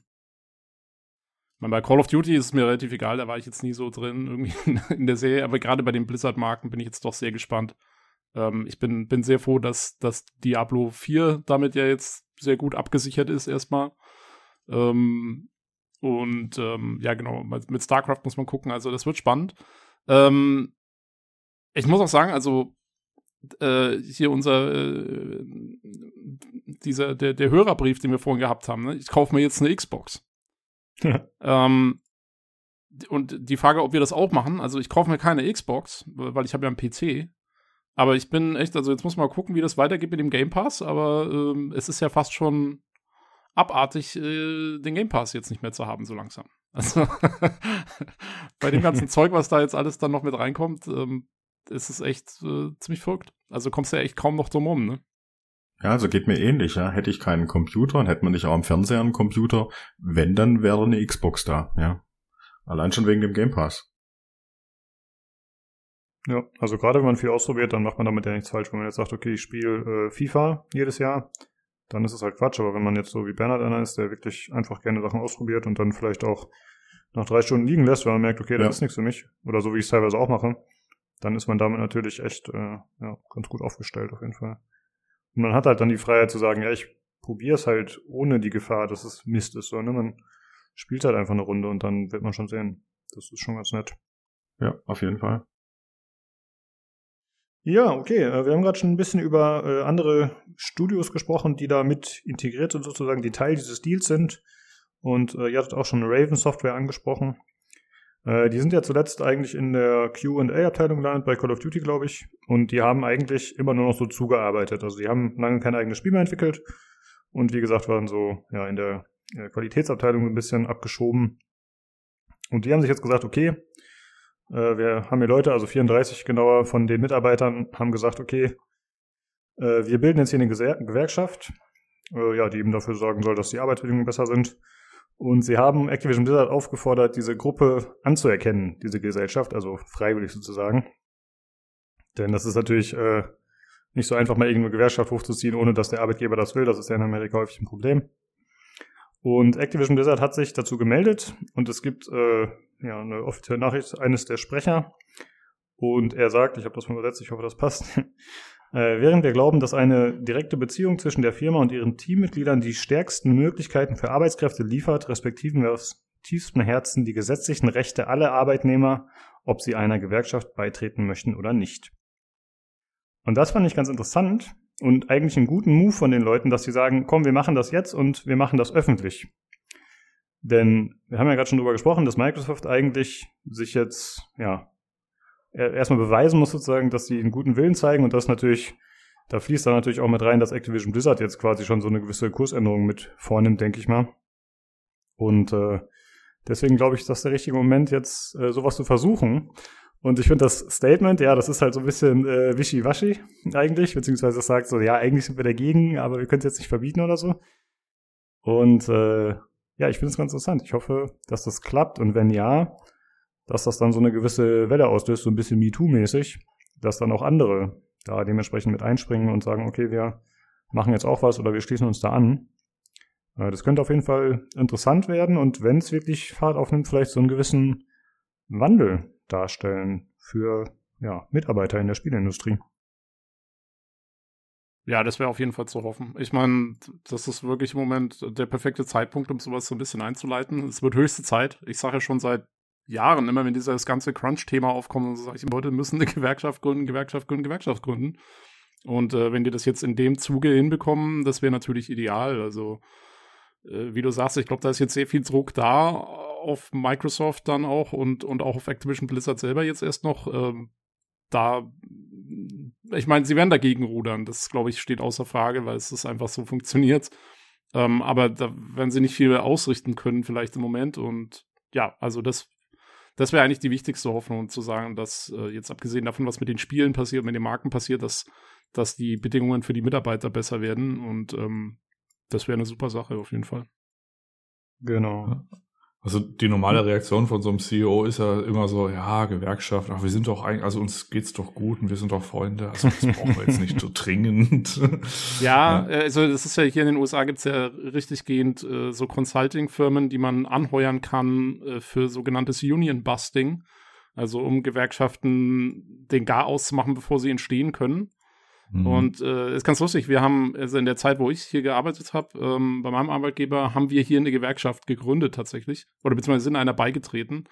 Ähm, und die haben, ich weiß nicht, ob die so ein, so ein Busting-Unternehmen am Start hatten, aber wir wurden auch extrem gepusht, das nicht zu machen. Von, also wir haben E-Mails über E-Mails gekriegt mit, ähm, und genau mit, mit Argumenten, die wirklich, also die einfach Hanebüchen sind, die, die wirklich darauf hinauslaufen, so ja, es zerstört das Vertrauensverhältnis zwischen Arbeitgeber und Arbeitnehmer und so weiter und so fort. Äh, wo du dir als Europäer nur denkst, ey, was geht mit euch ab halt? ähm, aber, aber das ist tatsächlich. Sie also, treiben einen Keil zwischen die Familie. Ja, ja, ja, nee, du, es ist wirklich, also du kriegst tatsächlich, du kriegst E-Mails mit ziemlich genau dem Wortlaut. Und ähm, ja, und, und, und, und von wegen, ja, ob, ob die Gewerkschaft, was das doch alles für negative Folgen ist, würde alles kosten und so. Und äh, was wir haben am Ende, haben wir äh, eine sehr ordentliche Gehaltserhöhung gekriegt, weil die halt gut gefahren konnten. Ähm, also, das wird sicherlich auch da passieren. Ich kann mir nicht vorstellen, dass sie das nicht machen, weil das ist hier schon fast Teil der amerikanischen Kultur, dass man diese Gewerkschaften versucht zu unterbinden. Äh, aber mhm. vielleicht können sie da im Moment einfach auch ein bisschen weniger nur machen. Oder ja, dieser, dieser Grunddruck, der da ist, der wird ihnen sicherlich zugutekommen. Und naja, vielleicht kriegen sie es hin. Also, das wäre wirklich eine coole Sache. Und, und finde ich super äh, wichtig. Ja, jetzt muss man aber halt noch auch noch mal festhalten, irgendwie, in, ja, also wie es halt aktuell ist. Es sind halt so, ein, im Wesentlichen sind das irgendwie, weiß ich, drei Leute und seine Oma, die da irgendwie sich gerade mal irgendwie zu Wort melden. Und äh, der Grund, wieso das halt hochkocht, in Anführungszeichen, äh, dass da halt 34 Leute sich da irgendwie jetzt, also das ist ja auch nicht mal irgendwie Ravensoft, das ist ja ein Teil davon, ne? Also die Qualität, also Ravensoft hat übrigens die Singleplayer-Kampagne von äh, Cold War gemacht, die fand ich eigentlich gar nicht so schlecht. Ähm, ja, auf, auf jeden Fall, das sind halt so ein paar Handeln und äh, das ist aber ein Horn, wo der Jason Schreier halt in seiner Person eigentlich schon seit Jahren quasi rein äh, bläst, nämlich dieses äh, Unionize, Unionize, ne?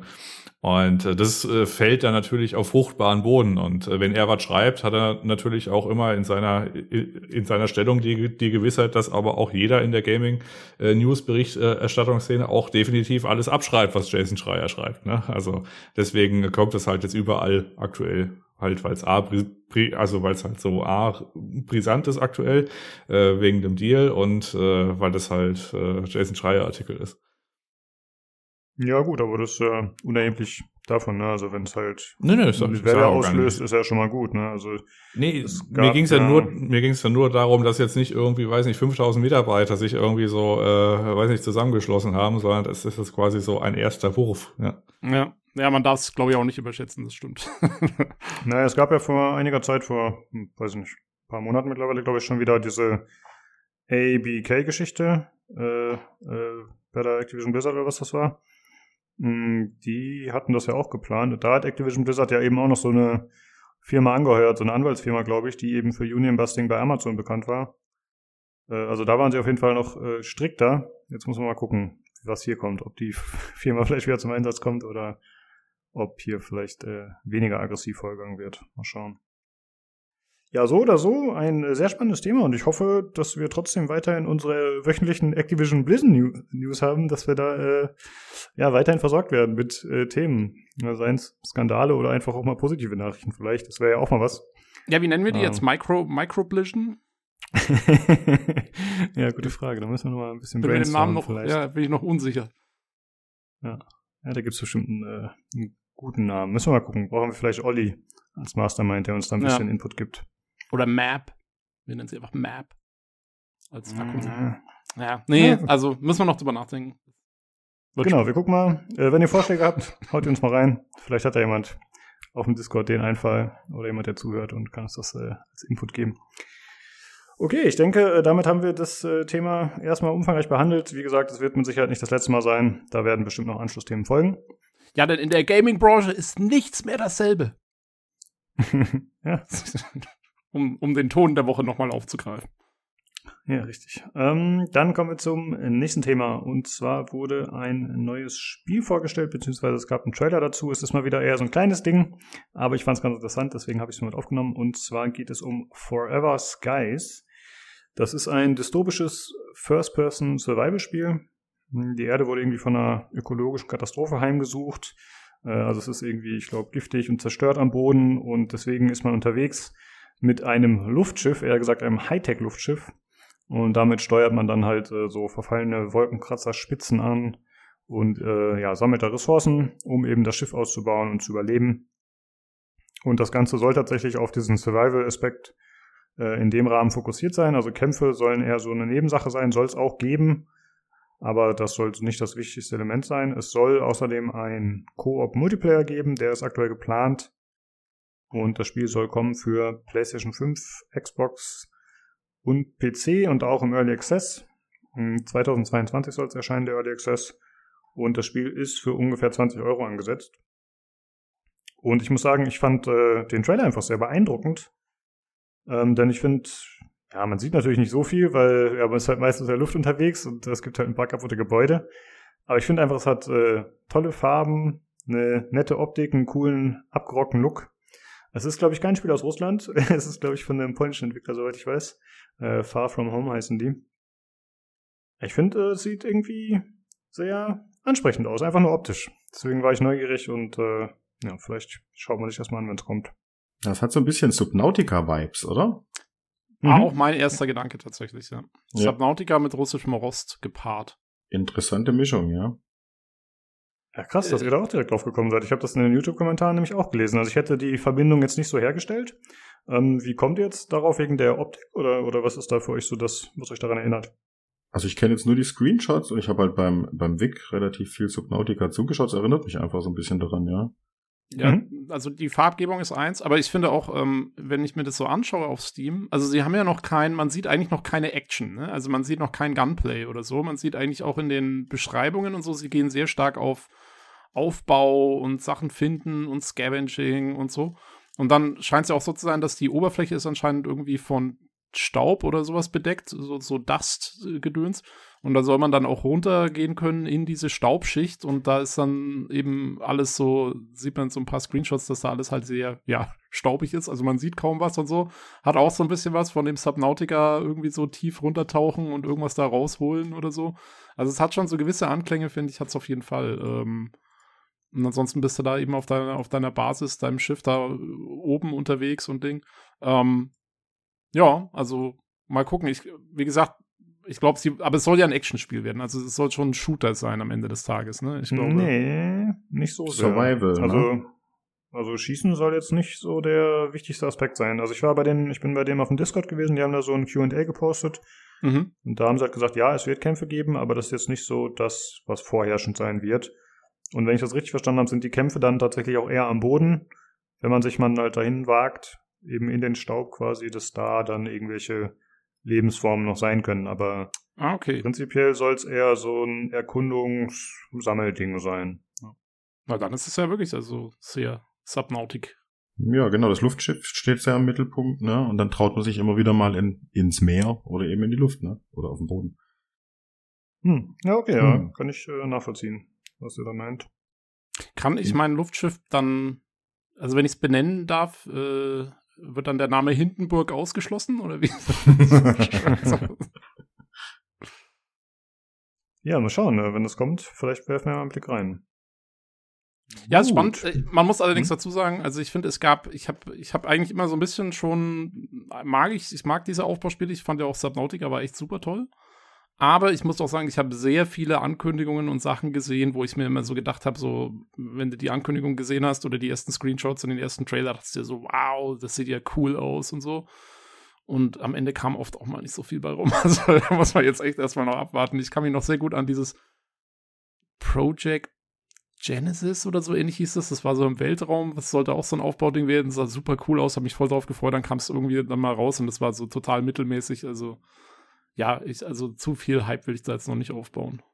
Ja, ich finde gerade dieses, diese Sparte Survival Game ist ja. ja, eigentlich seit Daisy Standalone stets ja notorisch dafür, dass sie super früh rauskommen, im Early Access Modus vielleicht einen gewissen Hype erleben, aber dann häufig hinten eben rüberfallen. Entweder weil es doch mehr Aufwand ist als erwartet vom Entwickler oder weil man es halt einfach nicht so richtig zusammengedengelt kriegt.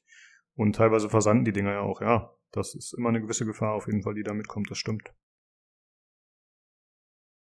Ja, okay. Das waren die News. Dann äh, würde ich sagen, machen wir weiter mit dem nächsten Spiel. Und zwar haben wir alle gespielt God of War.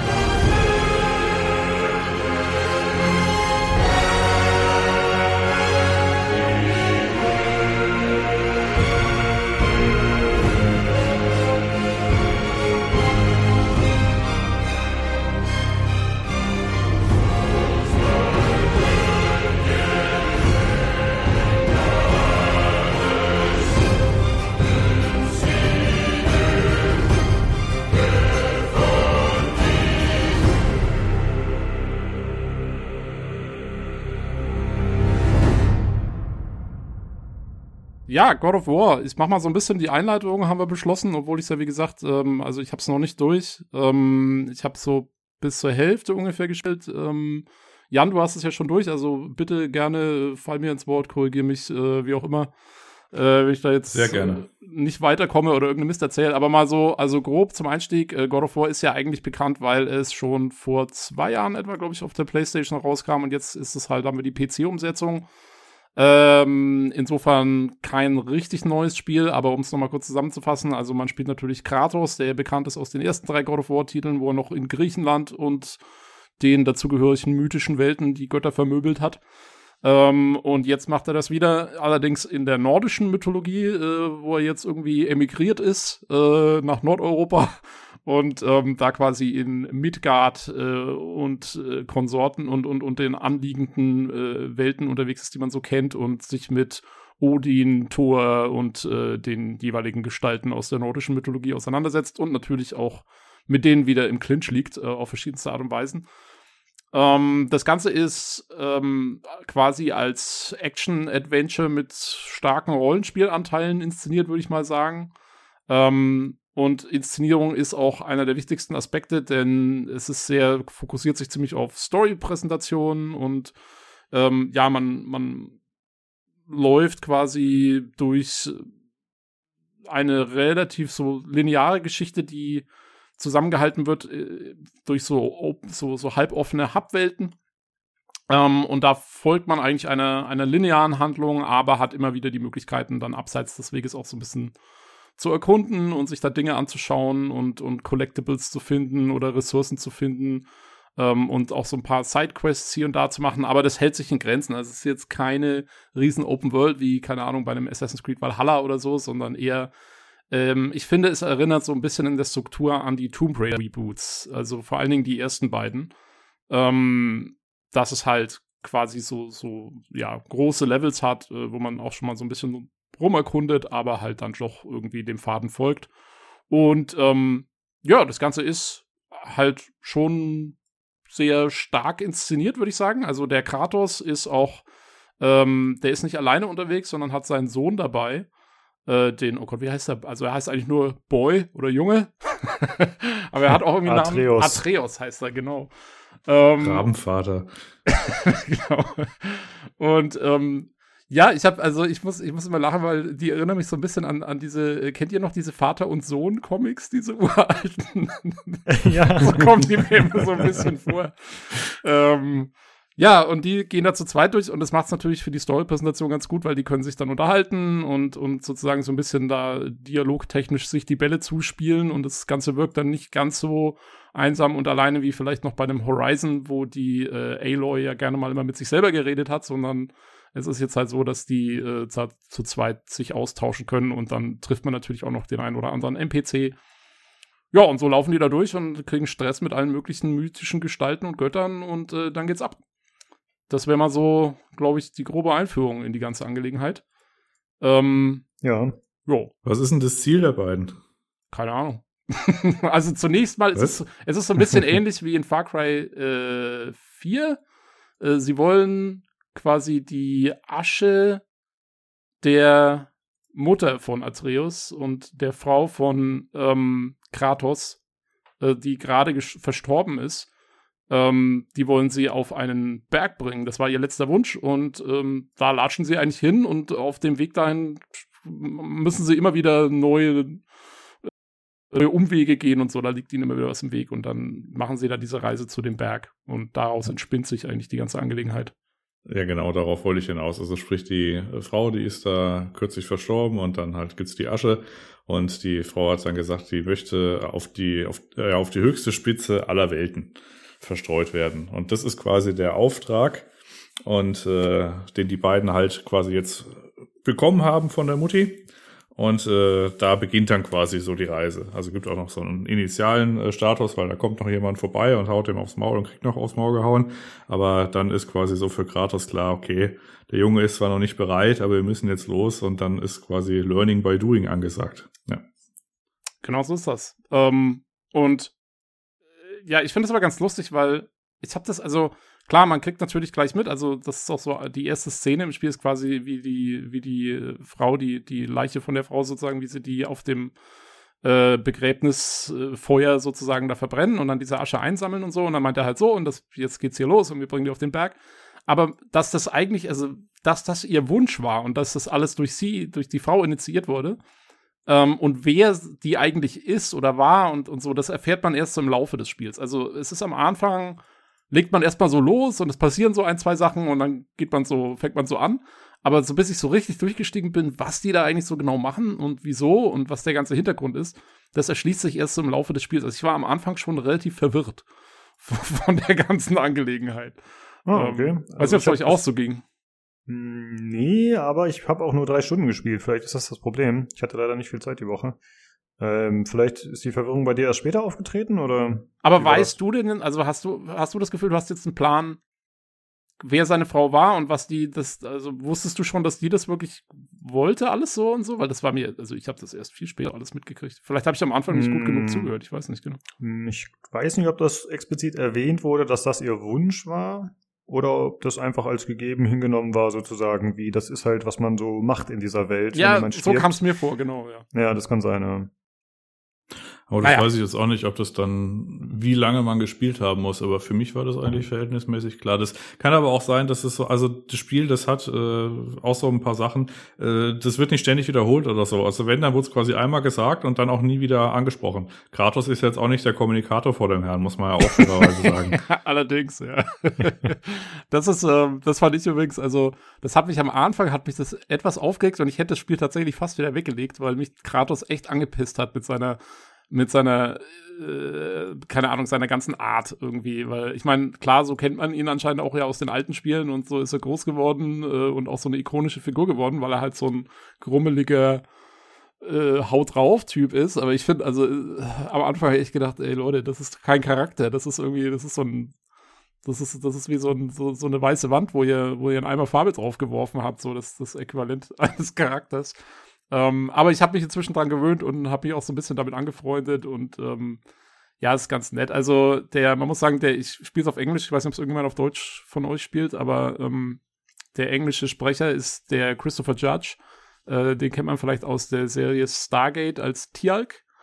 Äh, den, der, und das ist im Prinzip ist das der gleiche Charakter. Also es ist auch so ein ganz grummeliger Typ, der wenig sagt und sein Sohn auch, äh, sagen wir mal, der kann so, ja, hat so ein bisschen Probleme, seine Gefühle zum Ausdruck zu bringen und äh, und seinem Sohn gegenüber ist er teilweise auch sehr schroff und wird nur, der wird nur rum, rumkommandiert und ähm, äh, kriegt, also sagen wir mal, äh, äh, Kratos lebt nach dem fränkischen Sprichwort, ähm, nett geschimpft ist gelobt genug.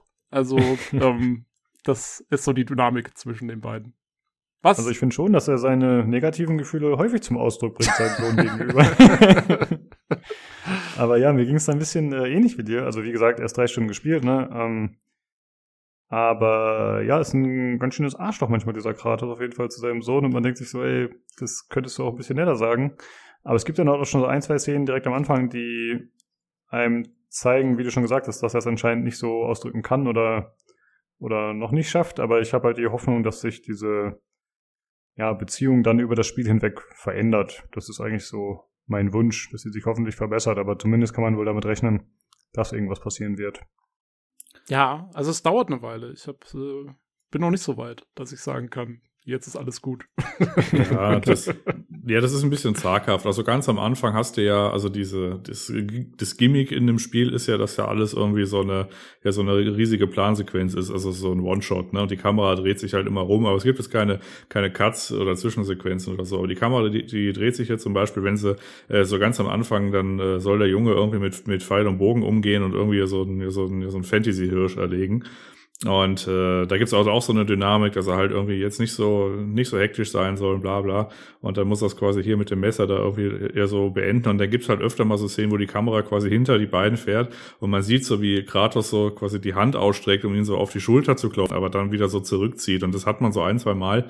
Und das ist quasi so das Indiz. Aber das da, an dieser, also da muss man dann auch zehren die nächsten zehn Stunden, weil viel mehr ja. Liebe erfährt das Kind da nicht mehr. und äh, das kommt dann natürlich eher später dann so ein bisschen, wo er sich halt dann auch so ein bisschen öffnet und dann äh, ihn quasi jetzt nicht mehr als äh, ja als kleinen dahergelaufenen Knirps sieht, äh, weil irgendwie im später, späteren Verlauf kommt ja auch so heraus, dass irgendwie er immer bei der Mutter war, während Kratos was auch immer gemacht hat, Angelurlaub oder so, oder war Jagen. Und äh, später kommt es halt, dass er dann quasi, ich sag mal jetzt nicht zum Mann heranreift, aber zumindest mal in den Augen von Kratos dann äh, gleichwertiger wird und jetzt nicht mehr äh, quasi jeden Schritt irgendwie beobachtet oder bewertet haben muss. Ja, ja, ja ich glaube, das ist ja auch so ein bisschen dann der emotionale Payoff von dem Ganzen. Aber ja, da muss man, da muss man durch am Anfang. Also, ähm, jo, ähm, ich weiß nicht, ähm, wollt ihr noch mehr zur Story sagen oder? Nee, das nicht, aber ich wollte mal ganz kurz äh, fragen, Bernhard, wie sieht's mit dir aus? Hast du das damals gespielt auf der Playstation oder jetzt irgendwie die PC-Version oder bist du komplett außen vor, was God of War angeht? Hm, God of War ist bei mir schon eine Weile her. Also ich hatte da damals die, ich meine, es war die Trilogie sogar auf der PS Vita. Aber das ist schon viele, viele Jahre her. Ähm, war ja, gut, begeistert. Aber, den, aber ich wollte wissen, den spezifischen Teil hast du jetzt noch nicht gespielt, nämlich. Nein, nein, nein, auf keinen Fall. Hm. Okay. Ja. Ja, man muss die alten Teile auf jeden Fall nicht gespielt haben. Also ich, wie gesagt, ich kenne Kratos, kannte ich vorher nur vom Namen her und natürlich von der genialen äh, Zusammenfassung der Story aller drei God of War Teile äh, auf Hessisch, die wir schon öfters mal verlinkt haben und das auch diesmal wieder tun werden. Äh, den habe ich ja tatsächlich noch mal angeschaut jetzt, aber es, es bringt nicht viel. Also man muss, das ist wirklich, muss man nicht kennen, diese, diese alten Teile. Das ist wirklich sehr abgelöst davon. Ja. Ähm, also die Story, die ist so simpel, wie wir es gerade erzählt haben. Also es gibt diesen Auftrag, es gibt diese eine Mission, dieses, dieses Ziel, äh, das verfolgen die beiden. Äh, auf dem Weg passieren dann halt äh, lustige Dinge. Das ist halt, ich weiß nicht, so äh, diese, diese Disney-Filme, wo irgendwie, weiß ich, ein, Hund und eine Katze irgendwie von A nach B laufen. Ungefähr so ist es äh, so aus den 60ern oder so war das, glaube ich. Äh, ist auch egal, auf jeden Fall die beiden, die haben halt dieses Ziel und äh, auf dem Weg passieren halt Dinge und sie treffen halt Leute und dann pass dann äh, weiß ich, ist natürlich irgendwas schwierig oder irgendwie, weiß ich, eine, andere Welt muss noch erkundet werden, weil man irgendwas davon braucht. Äh, aber dieses, äh, diese, also die, das grundsätzliche Ziel und das, das ist eigentlich nur hier höchster, äh, höchster Berg auf alle Welten, da möchte ich hin und da wollen die auch hin. Und mehr Story ja. ist da nicht. Alles, was dahinter ist, an irgendwelchen Ebenen, Ebenen und äh, wieso die Mutter das vielleicht irgendwie da wollte, äh, dass es vielleicht nicht ganz ohne Hintergedanken war, äh, das äh, kommt dann erst ganz am Ende. Ja. Hm. Ja, es ist auch, es ist auch ganz lustig gemacht, weil, also, das, da spielen die Entwickler ja auch so ein bisschen mit, weil ähm, Kratos ist da ja sehr fokussiert. Und also der Junge, der will ja gerne mal auch mal jemand anders, wenn sie da jemanden treffen oder so, der ist immer sehr hilfsbereit, der will dann irgendwie Leuten helfen oder Wissen, was irgendwie, keine Ahnung, der ist recht wissbegierig. Ähm, ach ja, der, der liest auch immer, das ist, der, der kann halt so Runenwörter lesen und so und so kriegt man auch so ein bisschen Lore mit. Also es gibt auch einen Kodex und so und äh, kriegt man dann auch Erfahrungspunkte für. Also das kann der Junge alles. Und der will halt auch immer so ein bisschen, ja, so alles machen. Und Katos ist eigentlich sehr fixiert auf diese Aufgabe. Der sagt, hier, so, wir gehen da jetzt hin. Alles andere ist mir eigentlich scheißegal. Ich will auch, äh, ich will nichts hören hier von wegen irgendwelchen Leuten helfen. Nee, vergiss es. Und dann, aber man macht natürlich als Spieler trotzdem diese ganzen Nebenaufgaben mit, äh, die man so an der Seite machen kann. Und das kommentiert natürlich auch der Junge. Er sagt dann irgendwie so, ja, äh, jetzt warte mal, du sagst immer, du willst es alles nicht machen, aber wir fahren trotzdem auf jede Insel in diesem See und gucken uns die an. Und gerade sagt dann so, ja, wir machen das aber nur, damit wir hier äh, Rohstoffe bekommen und so, weil wir die brauchen für die eigentliche Reise. Und das ist eigentlich ganz witzig, dass da so ein bisschen der Spieler selber verarscht wird eigentlich dafür, dass er, dass er jetzt nicht das macht, was Kratos eigentlich sagt die ganze Zeit. Das, äh, das ist ganz nett gemacht, fand ich. Das ist ja. ganz gut. Also was du gerade äh, was du gerade erzählt hast, das passiert dann so nach ein paar Stunden im Spiel, dann kommt man nämlich in Midgard an und da gibt's äh, wie heißt der der Nein irgendwas See, ne? Also dieser große See. Und äh, in der Mitte ist so ein ja, ist halt so ein Portal-Device, wo man halt in, in die unterschiedlichen Welten irgendwie kommt. Und äh, das ist quasi das große Hub und da kann man quasi immer da so rumschippern. Und man fährt so drei Meter und dann passieren entweder zwei Dinge, nämlich äh, Atreus will Sidequesten und sagt dann, hey, hier, guck mal, da drüben und ja, lass uns noch ein bisschen umgucken. Und der Kratos sagt dann genau das, ja, aber nur wegen, den, nur wegen der Ausrüstung, Junge. Ne?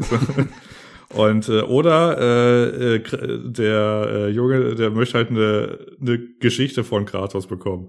Und äh, Kratos erzählt dann Geschichten und das sind die schlimmsten Strecksgeschichten, also die sind die fürchterlichsten Geschichten, die man sich ausdenken kann.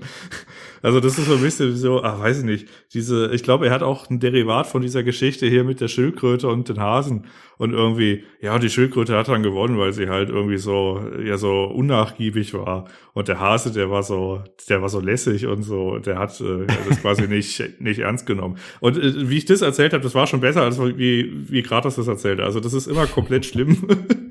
Ja, ja, also, die, diese Geschichten sind ganz witzig. Er hat auch, ähm, ich musste, ich musste lachen, der hatte die äh, Geschichte mit dem, äh, mit dem Skorpion, der auch ein anderes Tier dazu bringt, dass es ihn über den, über den Fluss bringen soll und dann, dann sticht es ihn und so. Das ist die Geschichte, die kennt man aus, äh, aus Star Trek Voyager zum Beispiel. Da kommt die schon vor, der, äh, der, der indianische äh, oder der Native American äh, erste Offizier erzählt die mal auch und so. Ähm, und Kratos macht das aber mit einer Inbrunst, wie er diese Geschichten erzählt. also im Prinzip drei Worte und Schluss. Okay, das habe ich äh, tatsächlich noch nicht erlebt, aber das klingt auf jeden Fall nach einer sehr guten Erfahrung. Aber ich finde, generell sind diese Interaktionen und die kleinen Dialoge und so wirklich sehr, sehr gut. Also äh, einfach um die Welt ein bisschen zu erklären, um die Beziehung ein bisschen äh, voranzubringen oder auch um dem im Spiel tatsächlich so gameplay-technisch zu helfen. Also zum Beispiel habe ich so ein Rätsel gemacht. Also man kann ja mal sagen, das Spiel besteht so im Grunde aus Kämpfen, dann irgendwelche Rätsel lösen und klettern. Zumindest war es bei mir bisher so. Vielleicht könnt ihr da gleich noch andere Sachen anbringen, die relevant sind, großartig. Und im Prinzip äh, war es so, dass ich halt so ein äh, kleines Rätsel gelöst hatte, dachte ich. Und dann äh, sagt aber, dann wollte ich gerade da zu Atreus hin, dann sagt er, ey, warte, wie kommst du denn jetzt hier rüber? Und äh, ja, so sagt dann das Spiel halt, ey, du bist ein bisschen dumm, denk noch mal drüber nach, bevor du jetzt hier versuchst, das Ganze zu lösen. Du bist noch gar nicht so weit, du musst noch irgendwas anderes machen. Und das ist, äh, finde ich, ziemlich geschickt und subtil gemacht. Also da äh, haben sie es gut einfließen lassen, sozusagen, die Story mit Gameplay. Ja. Ja, im Großen und Ganzen, das Spiel lässt dich eigentlich, also es versucht, das so einzufädeln, dass du eigentlich auch keine drei Meter läufst, ohne dass irgendwie du unterhalten wirst in irgendeiner Form. Ne? Also das, ähm, da haben sie, finde ich, sehr darauf geachtet, dass so, dass eigentlich immer irgendwas passiert, obwohl es diese Hubwelten gibt und man da auch ein bisschen halt rumerkunden kann. Die schauen immer, dass eigentlich immer irgendwie eine Interaktion da ist, dass du bei der Stange gehalten wirst. Und das ist, also das Pacing ist super gemacht in dem Spiel, das muss man wirklich sagen. Also mhm. ist jetzt auch nicht so eine krasse Open World, also sprich, du hast immer so, ich sag mal so Verbindungstunnel und dann kommst du immer in so neue Areale und die Areale, die sind dann halt, äh, gibt's halt mal links einen Gang und rechts einen Gang.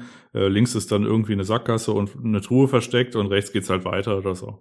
Und ja. äh, so immer, sobald du quasi erstmal in so einen großen, weiß ich, Raum reinkommst und dann guckst du dich erstmal um, orientierst dich, äh, der Junge läuft auch, äh, wenn er so ein bisschen länger, ver äh, also irgendwo verweilst und jetzt zum Beispiel noch irgendwie die dritte Statue suchst oder so, dann läuft der Junge auch schon mal in die richtige Richtung vor. Oder ähm, der guckt dann irgendwie, der stellt sich unterm Baum und guckt irgendwie hoch und dann siehst du, guckst du auch hoch und dann äh, ist da halt irgendwas, was man mit der Axt abwerfen kann. Da fällt halt irgendwie ein kleiner Gegenstand runter, da ist halt dann Geld drin oder sowas. Also das äh, ist dann schon äh, so, dass der, also das ist die Art von Hilfe, wo der quasi Junge halt entweder was kommentiert oder halt irgendwo hingeht und auf irgendwas zeigt oder auf irgendwas hinweist. Aber jetzt nicht sofort, sondern teilweise auch erst später. Also es gucken sich beide erstmal um. Dann hätte ich jetzt mal kurz eine Frage. Er hat jetzt also aber keinen Einfluss direkt auf den Jungen, oder? Nö. Nur im Kampf kannst du ihm dann direkt Befehle geben. Ansonsten mhm. macht er sein eigenes Ding eigentlich. Okay, also ist das rein passiv, ja. Jo, das ist aber wirklich, also man muss sagen, äh, ich meine, Begleiter nerven ja gerne mal in Spielen. Äh, in dem Fall oh, ja. ist der tatsächlich, äh, also der nervt eigentlich nicht. Das ist ganz gut gemacht. Also der ne, der macht dann immer gut mit und der ist auch im Kampf kann er dann, da kommen wir dann später beim Gameplay dazu, da kann er eine, eine ordentliche Hilfe auch sein, äh, je nachdem, wie man das angeht. Ähm, aber ansonsten ist der, der ist halt so dabei und muss sich jetzt nicht groß kümmern. Jo, ja. das ist gut. Also gemacht die Arbeitsteilung ist so, er hat einen Bogen, also einen Pfeil und Bogen, und er kriegt dann im, im, ja, im, im Zeitverlauf dann auch, äh, dann auch, äh, dann auch Upgrades und dann äh, kriegt er quasi äh, so äh, Elementarpfeile im Wesentlichen, nämlich einmal Lichtpfeile und einmal so Elektropfeile. Und die kann man dann so durchschalten. Und die Lichtpfeile, die machen halt Stun Damage. Und das ist dann relativ wichtig in den äh, Kämpfen, äh, weil man dann quasi, also man kann zum Beispiel seine Axt weg, also Kratos hat ja primär die Axt und die kann man dann zum Beispiel wegwerfen. Und wenn man dann mit den Fäusten zuschlägt, was halt auch eine Option ist, dann macht das halt auch Stun-Schaden.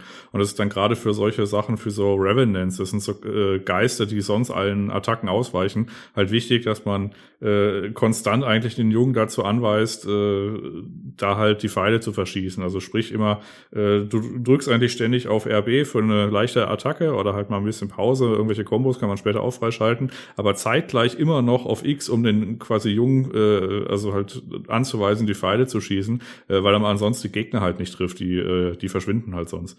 Und das, äh, da ist er halt schon relativ wichtig. Also das ist so die Arbeitsteilung.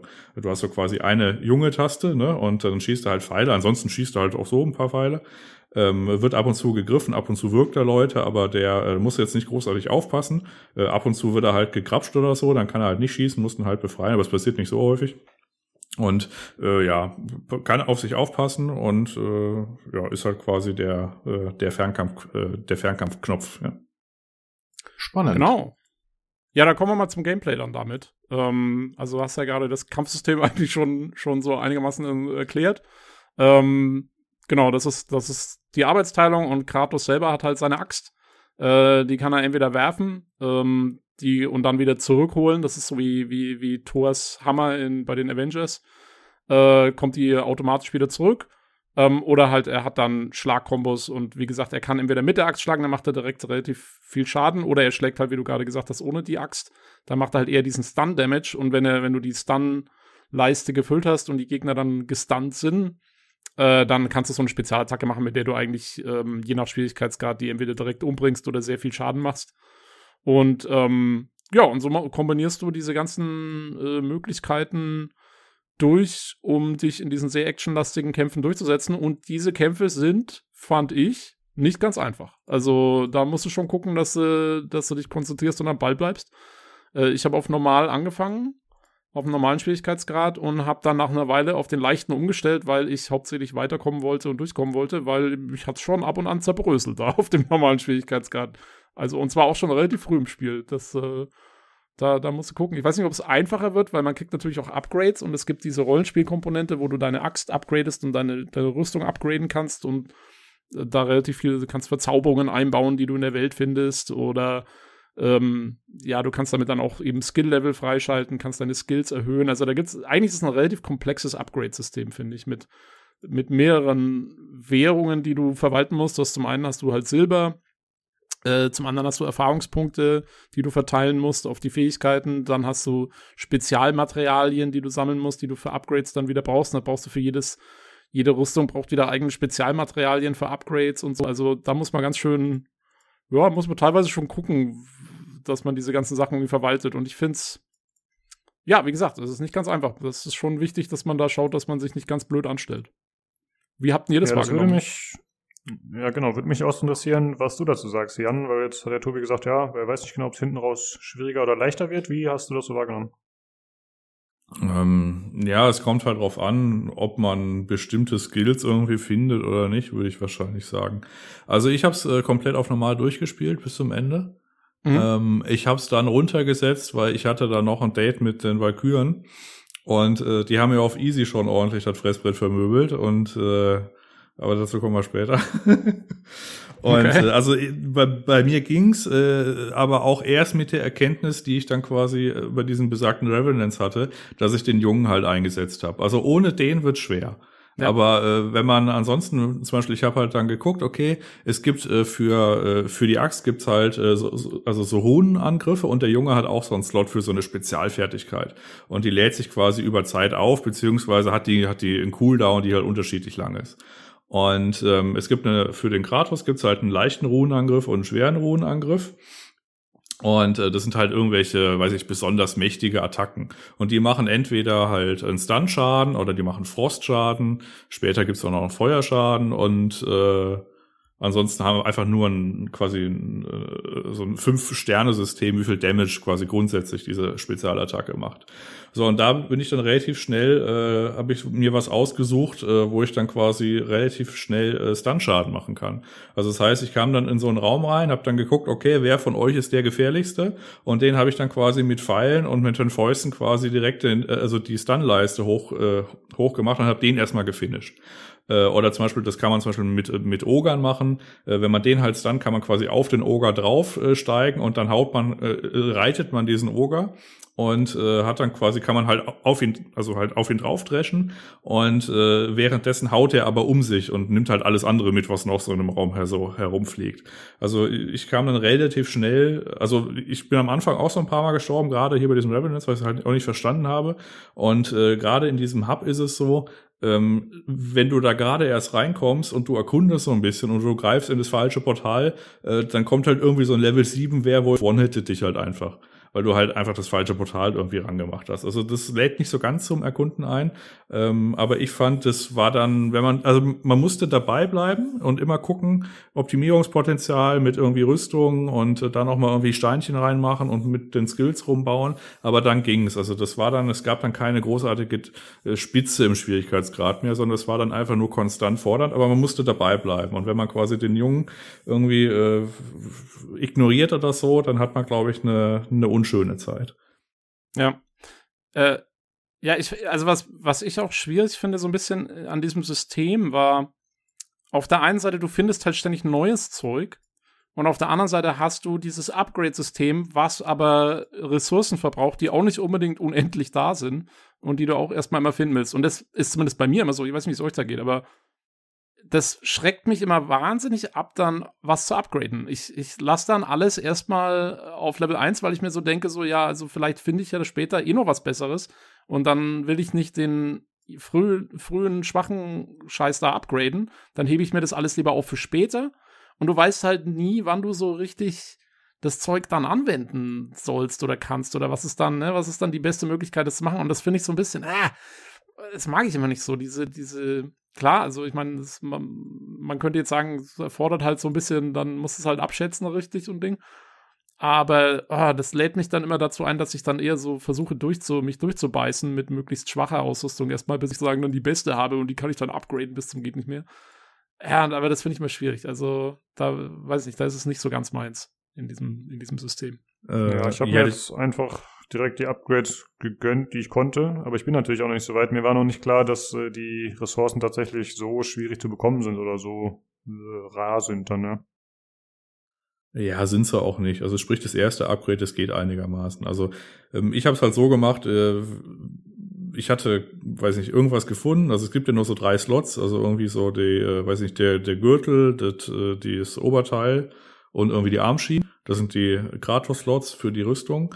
Und da ist es so, es gibt dann halt später irgendwie so komplette Sets, aber ähm, ich habe es halt so gemacht, ich habe halt irgendwie da mal einen Gürtel gefunden und die bauen da jetzt nicht aufeinander auf. Ich habe halt einfach den genommen, der hat dann okay, weil der hatte ich, dann habe ich quasi das eine Upgrade gemacht, also den kann man immer weiter upgraden, äh, aber das kostet halt natürlich immer mehr und das erste hat mich ja halt gegönnt. Und dann habe ich quasi das nächste, was ich gefunden habe, das war halt dann die Brustrüstung. Und irgendwann äh, habe ich halt dann, weiß nicht, nach zehn Stunden halt äh, mal wieder meine Hose ausgetauscht. Also ich habe das halt so nacheinander gemacht. Und erst ganz am Ende hatte ich dann quasi so ein richtiges Set, weil das sich halt irgendwie angeboten hat.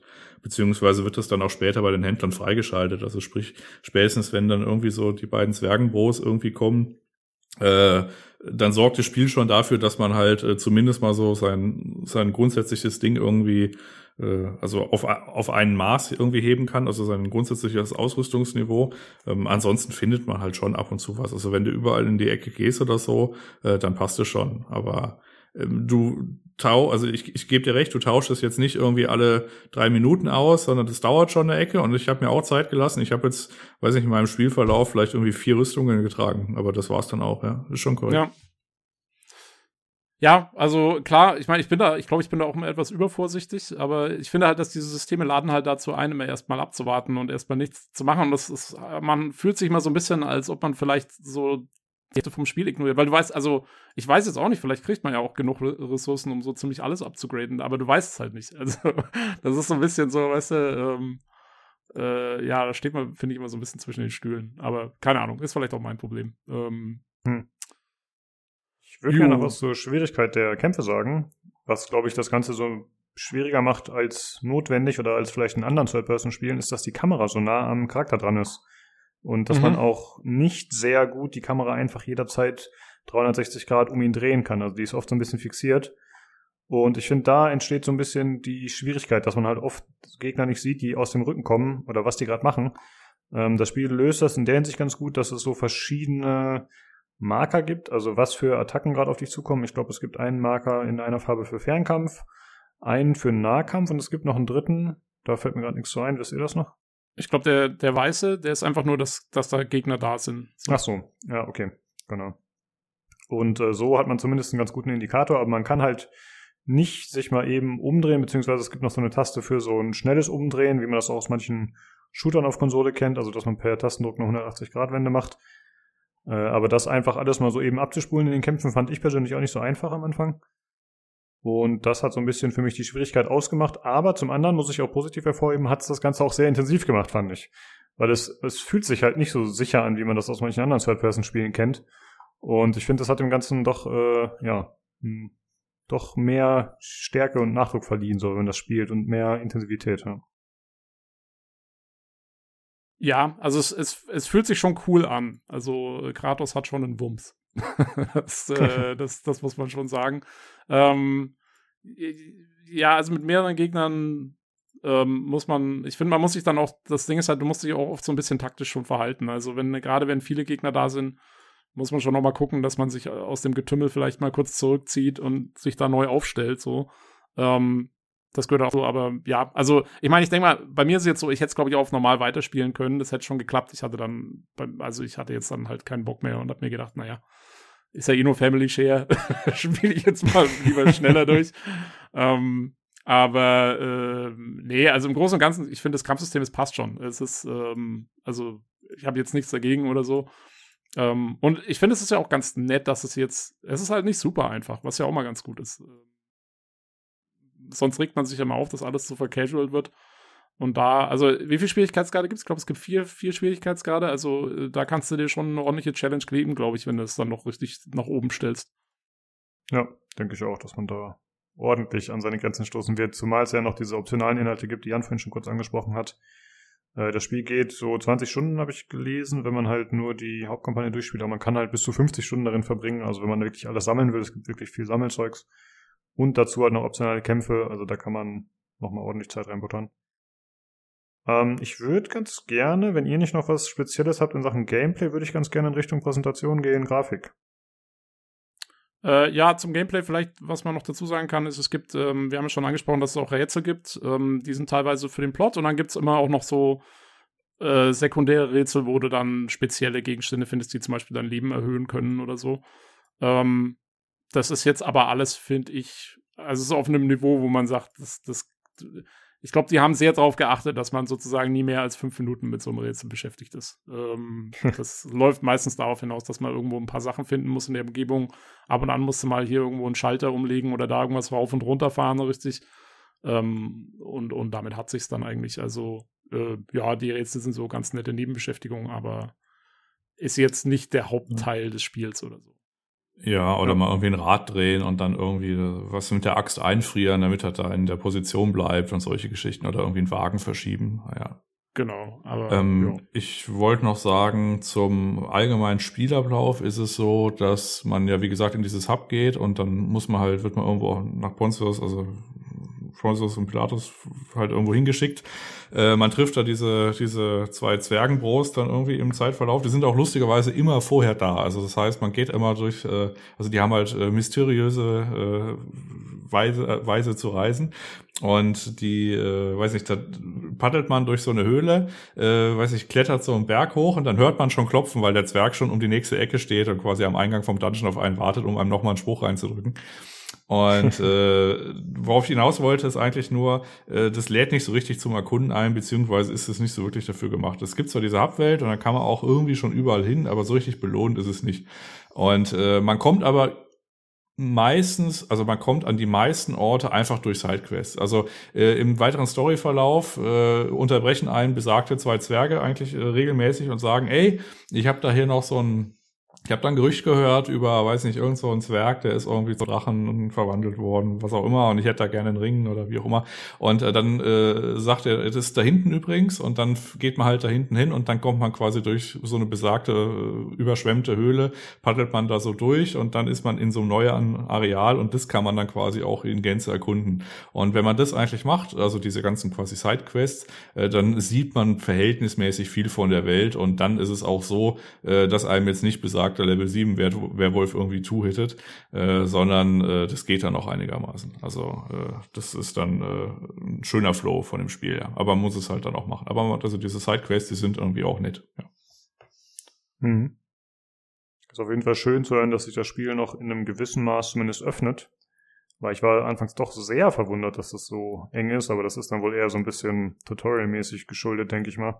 Weil im Grunde war es immer so, in einem Gebiet, wo ich war, gab es halt drei Richtungen Einmal, wo man lang gehen sollte und dann gibt's halt noch zwei alternative Wege, wo man mal irgendwie eine Kette runterklettert oder äh, irgendwo eine Tür aufkloppt oder ein Rätsel macht und dann gibt's halt ein bisschen was einzusammeln. Und ja, das war ein bisschen ja, enttäuschend ist vielleicht das an, falsche Wort, aber ich habe es ein bisschen anders vorgestellt. Ich dachte wirklich, es wäre offener tatsächlich. Ja. Ja, das ist aber auch dann der Modus operandi für die nächsten 30 Stunden, die man in dem Spiel verbringen kann. Also man gibt halt hm. ein Areal und da gibt's halt einen Weg und der die andere Abzweigung ist eigentlich nur dafür da, dass halt irgendwie eine Truhe ist, die man halt kaputt machen kann und dann kriegt man halt da was raus. Und in den Truhen gibt's halt entweder so Upgrades für irgendwie seinen Hass, den man kanalisieren kann. Es gibt so eine Hassleiste. äh, oder ähm, äh, oder äh, es gibt so Äpfel, wenn man drei Äpfel hat, kriegt man halt mehr Leben. Ähm, dann gibt's noch Skills, die man quasi freischalten kann.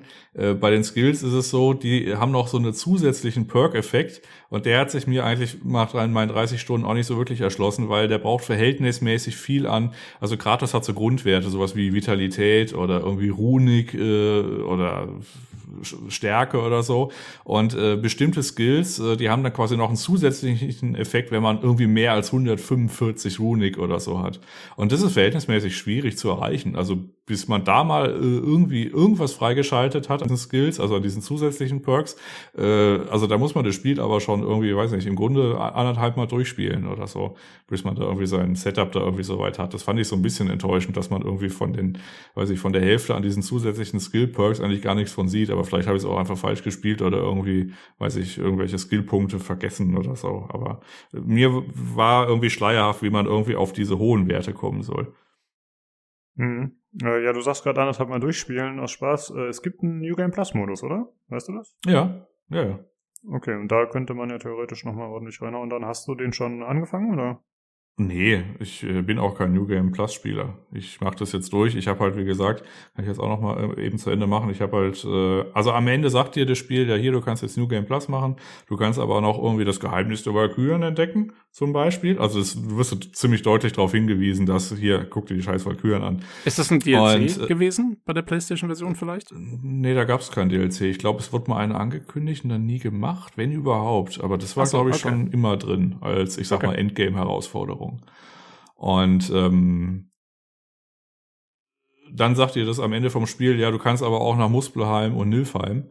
Und äh, du gehst so durch die unterschiedlichen Realms teilweise durch. Ähm, ein paar siehst du nie. Aber zum Beispiel Alfheim besuchst du irgendwie so relativ früh im, im Spiel.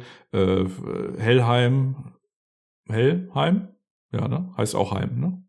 Ich glaube also schon. Also die ja. Hölle quasi, ne?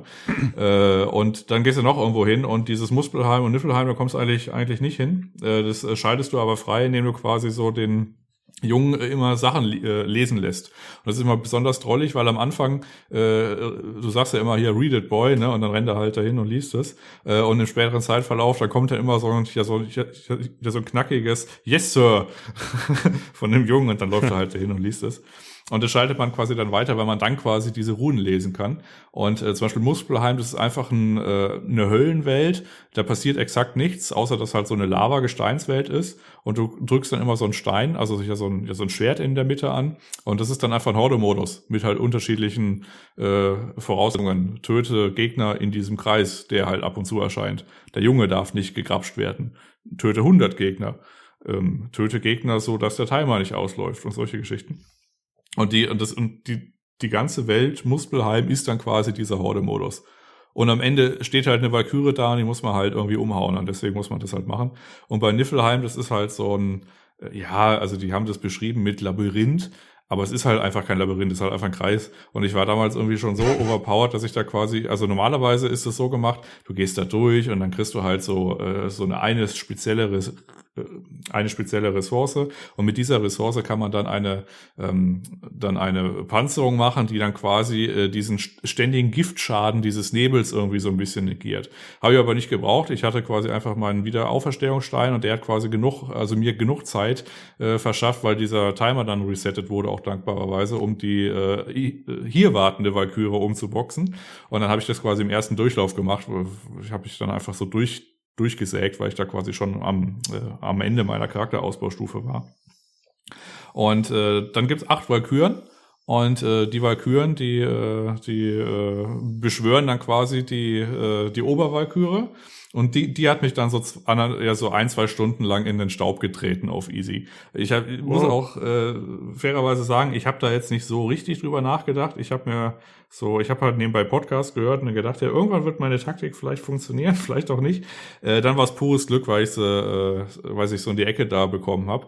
Aber der Kampf, der war dann schon hart. Also ich weiß, äh, ich weiß nicht, also das ist, äh, also da muss man sich schon ordentlich mit dem Kampfsystem aussetzen, um das auf einem höheren Schwierigkeitsgrad irgendwie zu machen. Ehrlich gesagt weiß ich auch gar nicht, ob die überhaupt skaliert dann damit. Aber ich glaube, die anderen Valkyren waren einfacher mit auf easy. Ich glaube, das skalierte schon so ein bisschen. Aber die letzte auf jeden Fall, das war schon, das war schon wild. Also Huiui.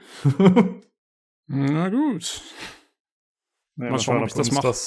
ja, ich wollte es gerade auch sagen, ob wir uns das antun. Äh, aber vielleicht würde ich dann auch auf einfach unterstellen. Äh, da, falls ich soweit spiele, mal gucken. Dann wäre ich mir da auch nicht zu Ja, ja also halt wie gesagt, ich habe es halt durchgemacht und dann bei den Valkyren, weil ich das halt auch sehen wollte, genau aus dem gleichen Punkt. Ich habe da jetzt nicht, ich habe dann jetzt gedacht, also ich muss Spiel jetzt nicht beweisen, dass ich die dusseligen Valkyren nach Abschluss der Story jetzt auch noch irgendwie äh, äh, umklatsche. Und dann habe ich es einfach mal auf einfach gemacht, so in der Hoffnung, dass ich das halt dann schneller irgendwie schaffe. Ja. Jo, okay. Ja gut. Grafik. Ja, äh, dann genau, Grafik und Präsentation. Äh, wir haben es ja schon ein bisschen angesprochen. Also es ist sehr gut. Ich finde, die Grafik ist auf jeden Fall ansehnlich, äh, sehr schön. Ich habe da jetzt nichts dran zu bemängeln. Das Spiel ist ja von 2018 eigentlich, aber es gab jetzt auch ein paar Upgrades, die dann eben PC-spezifisch sind. Einige Techniken, die da genutzt werden. Ansonsten weiß ich gar nicht, inwieweit da noch andere Möglichkeiten gegeben werden. Und ja, also die ganze Präsentation finde ich durchweg sehr, sehr stark. Also ich habe da eigentlich nichts zu bemängeln. Äh, zugegebenermaßen habe ich fast am ganzen Spiel nichts auszusetzen. Aber das ist einfach krass gemacht. Jan, du hattest das Anfang schon angesprochen. Diese Kameraführung, die ist halt so präsentiert, dass es eigentlich keinen Schnitt gibt. Und äh, das ist oft so ein bisschen wie so eine Handkamera aus Filmen. Äh, das kann man zwar negativ finden, aber ich finde, das ist extrem gut gemacht. Also ich finde, man fühlt sich sehr in die in die Story mit hineinversetzt und äh, ja, ist halt neben den Charakteren immer unterwegs und fühlt sich da als Teil des Ganzen. Das äh, finde ich ziemlich cool gemacht. Also hätte ich nicht gedacht, dass das bei mir so ankommt tatsächlich. Und äh, ja, das äh, erzeugt einfach ein cooles, cooles Gefühl, cooles Spielgefühl, finde ich. Also es, äh, ich frage mich, ob mir das aufgefallen wäre. Also wenn, wenn ich nicht vorher schon gewusst hätte, dass es diese Schnitte nicht gibt, meint ihr euch wäre das aufgefallen? Hättet ihr das irgendwie gemerkt oder also ich wusste, ich wusste es nicht und mir ist es auch nicht aufgefallen. also, okay. ähm, ja. Ich dachte halt, dann, ja, ist halt so. ja, dann wäre es mir wahrscheinlich genauso gegangen. Ich muss aber auch sagen, ich musste mir auch, äh, ich habe glaube ich erst nach ungefähr zwei Dritteln des Films äh, 1917 äh, habe ich auch erst gemerkt, dass da kein Schnitt drin war bis jetzt. Das hat auch ja. lang gedauert bei mir. Also ich bin da wohl nicht so nicht so empfänglich für. Na, ich sag mal so, unabhängig davon, ob man es merkt oder nicht, ne, ist vielleicht trotzdem das Gefühl, kann das ja Gefühl trotzdem vielleicht gut. da sein. Ja, das genau, stimmt. Ja. Ähm, ja, ich muss dir auch zustimmen. Also ich finde, das Spiel ist, ähm, da, es gibt wirklich wenig auszusetzen an der Grafik. Man muss allerdings auch sagen, äh, ist auch so ein bisschen zu erwarten, weil, wie gesagt, durch, durch den doch sehr linearen Aufbau und es gibt, weißt du, es gibt keinen Tag- und Nachtwechsel oder also keinen, der nicht kuratiert wäre irgendwie vom Spiel. Ähm, da, also es gibt relativ wenig Dynamik eigentlich in den Leveln und so. Das ist ja alles sehr, ja, sehr, sehr statisch am Ende, weil, weil es ist halt, wie gesagt, es sind viele Schläuche, durch die du durchläufst und dann halt so diese Open Hubs und da kannst du natürlich, da kannst du das halt ausbauen bis zum geht nicht mehr und das haben sie gemacht und das ist äh, sehr schön gemacht. Also äh, wirklich, Äh, aber da nutzen sie halt, finde ich auch stark aus, dass da halt nicht so viel, ja, Dynamik drin ist in der ganzen Angelegenheit. Äh, aber es kommt auf jeden Fall gut rüber. Also es, es hat einfach, ich finde, es hat so den Anschein von einem, von einem, von einem Film fast. Also es ist sehr cineastisch. Ja. Und es hat auch mir in mir, zumindest innerhalb der kurzen Zeit, nie das Verlangen erweckt, irgendwelche Zwischensequenzen zu überspringen. Äh, das ist eigentlich mal für mich ein sehr gutes Zeichen, wenn Spiele das schaffen mit der Präsentation der Charaktere und den Dialogen, dass das einfach ja nachvollziehbar und einigermaßen authentisch wirkt. Ja, der Typ sagt ja auch nicht mehr als drei Worte, was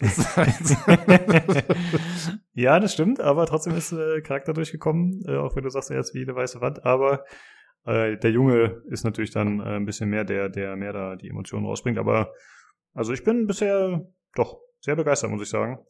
Und was ich auch äh, bemerkenswert fand bei der Kamera noch, dass der Junge, wie wir ja schon angesprochen haben, ne, mit äh, KI, die einen begleiten, das ist immer so eine Sache. Die haben das unheimlich geschickt gemacht, dass der Junge sich nicht dabei erwischen lässt, wie er cheatet oder irgendwelche Dinge macht, mhm. die nicht plausibel sind. Also, wie gesagt, die Kamera ist extrem nah am Rücken dran, das hilft dabei. Aber ich habe halt, also es gibt zum Beispiel so Szenen, da klettert man so Ketten rauf und dann springt der Junge auf den Rücken, wie aus einem Rucksack. Und ich habe halt versucht, ihn dabei zu erwischen, wie er das macht. Aber das schaffst du nicht. Also das Spiel ist da so geschickt, das so zu kaschieren mit der Kameraführung, dass du den Jungen eigentlich nie erwischt, wie er irgendeine unplausible Geschichte macht oder irgendwie rumglitscht oder so. Das äh, habe ich nicht gesehen. Finde ich ziemlich cool gemacht. Ja, der würde auch die Hucke vollkriegen, wenn er sich erwischen lässt. Das würde der Kratos nicht durchgehen lassen. Ne? Jetzt ärgerst stimmt. Ja. Also wenn man, wenn man mal, mal drüber nachdenkt, dann weiß man, okay, es geht nicht, aber es fällt einem nicht so auf. Also der, der ist noch 30 Meter da hinten, guckt sich irgendeine Höhle an oder so und du, du, und du fängst an zu klettern, da springt er dir halt sofort auf den Rücken. Also das ist halt, der materialisiert sich halt schon hinter dir. Aber ähm, wie gesagt, wenn du nicht drauf achtest oder äh, das jetzt nicht als fix, fixen Gedanken irgendwie für dich entwickelt hast, dann fällt dir das nicht auf. Ja, ich finde auch, äh, was auch wirklich schön ist, ist, was, wenn du wirklich mal schnell durch ein Level rennst, äh, sprintest und dann auch wirklich schnell vorankommst, dann ähm, sagt, äh, brüllt Kratos irgendwie auch so, ja, come here, boy! Oder sowas halt. Also ähm, das Spiel tut dann tatsächlich auch so, als würde der äh, dann mal hinten, hinten wegbleiben oder sowas. Obwohl das natürlich nicht tut eigentlich. Ja, der ruft ja, auch, auch, äh, auch ab und zu, warte auf mich und so. Ja. Auch wenn man so eine Tür aufmacht, dann macht er halt so einen typischen, ich sag mal, Dark Souls-Move, wenn er halt die Tür so aufzieht, so langsam. Und das ist halt auch immer so, dass der Junge ganz schnell einem vorbeiflitzt, sodass auf jeden Fall, wenn die Tür zugeht, dass er natürlich schon lange durch ist. Also das ist äh, ja gut gemacht auf jeden Fall. Oder die typische Nachlade, äh, enge, enge Feldspalte. Äh, dann geht äh, Kratos quasi in Schritt rein und äh, nickt dann so äh, Richtung Spalte und dann quetscht sich halt der Junge eben durch, ne? Und dann ist er halt vor ja. einem zum Beispiel. Ja. Genau. Oder auch, ähm, was mir auch noch irgendwie positiv aufgefallen ist, wenn man zum Beispiel, ähm, nehmen wir mal die Axt oder so, und da kann man so einen Auflademove machen. Ne? Wenn der letzte Gegner da ist, kann man einen Auflademove machen und dann hackt man den so von oben einfach in zwei Teile. Und äh, wenn man so, so, ein, so ein Finisher macht oder halt so ein, ja, so ein Stun-Finisher, das heißt, wenn die Stun-Leiste voll ist und dann R3 reindrücken, dann macht er halt so ein Finisher. Also zum Beispiel Werwolf reißt einfach so den Unterkiefer bis zu den Hinterläufen runter oder so. Und das ist schon alles sehr martialisch und je nachdem, äh, zum Beispiel bei dieser Hack-Attacke ist es mir dann so äh, gegangen, dann habe ich so hinter mir irgendwie den Jungen gehört, wie er gesagt hat, boah! Oder äh, teilweise hat er so, also der, weiß ich, der fasst sich so an den Kopf, wenn es halt besonders martialisch wieder war, ja. Ja, was, cool. ähm, was übrigens auch gut gemacht ist, fällt mir gerade noch ein, ähm, ist, dass wenn du den Jungen mal nicht so sehr einsetzt in einem Gefecht, also wenn du hauptsächlich Sachen selber machst, dann kommentiert er das auch. Dann sagt er nach dem Ding so, oh, jetzt hatte ich aber mal gar nichts zu tun oder sowas. Oder äh, hätte ich nicht mehr machen sollen oder so. Also, das ist so ein bisschen subtil, den Spieler darauf hinzuweisen, ne? Also setz mal den, den Bengel da mehr ein. So. Ähm, da, da, das ist auch, also da haben sich schon echt viel überlegt, wie die das gut reinbringen. Das muss man, das ist eine der großen Stärken des Spiels, echt. Ja. Äh, ja, Jan, du hast gerade schon angesprochen, das Spiel äh, geizt nicht mit Brutalität, was ja auch zur Marke auf jeden Fall passt.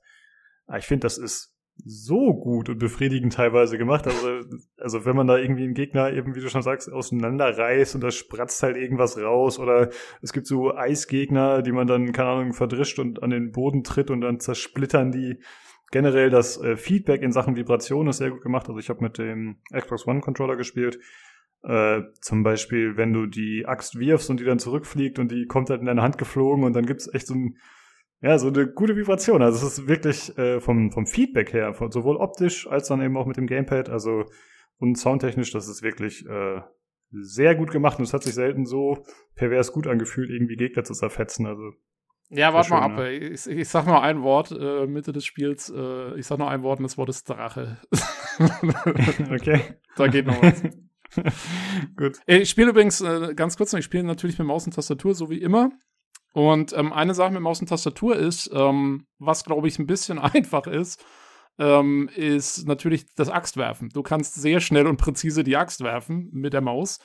Ähm, und dadurch äh, gewinne ich auf dem einfachen Schwierigkeitsgrad, zumindest jetzt geht sicherlich dann auf den höheren nicht mehr, aber ich kann jetzt so einfache Kämpfe, kann ich teilweise machen, indem ich einfach die Axt zehnmal werfe und dann sind die Gegner kommen gar nicht an mich ran, weil äh, du einfach sehr effizient bist mit dem Axtwurf. Okay. Ähm, ja, das ist halt Maus und Tastatur. Ansonsten spielt es sich aber wirklich sehr gut mit Maus und Tastatur. Ja.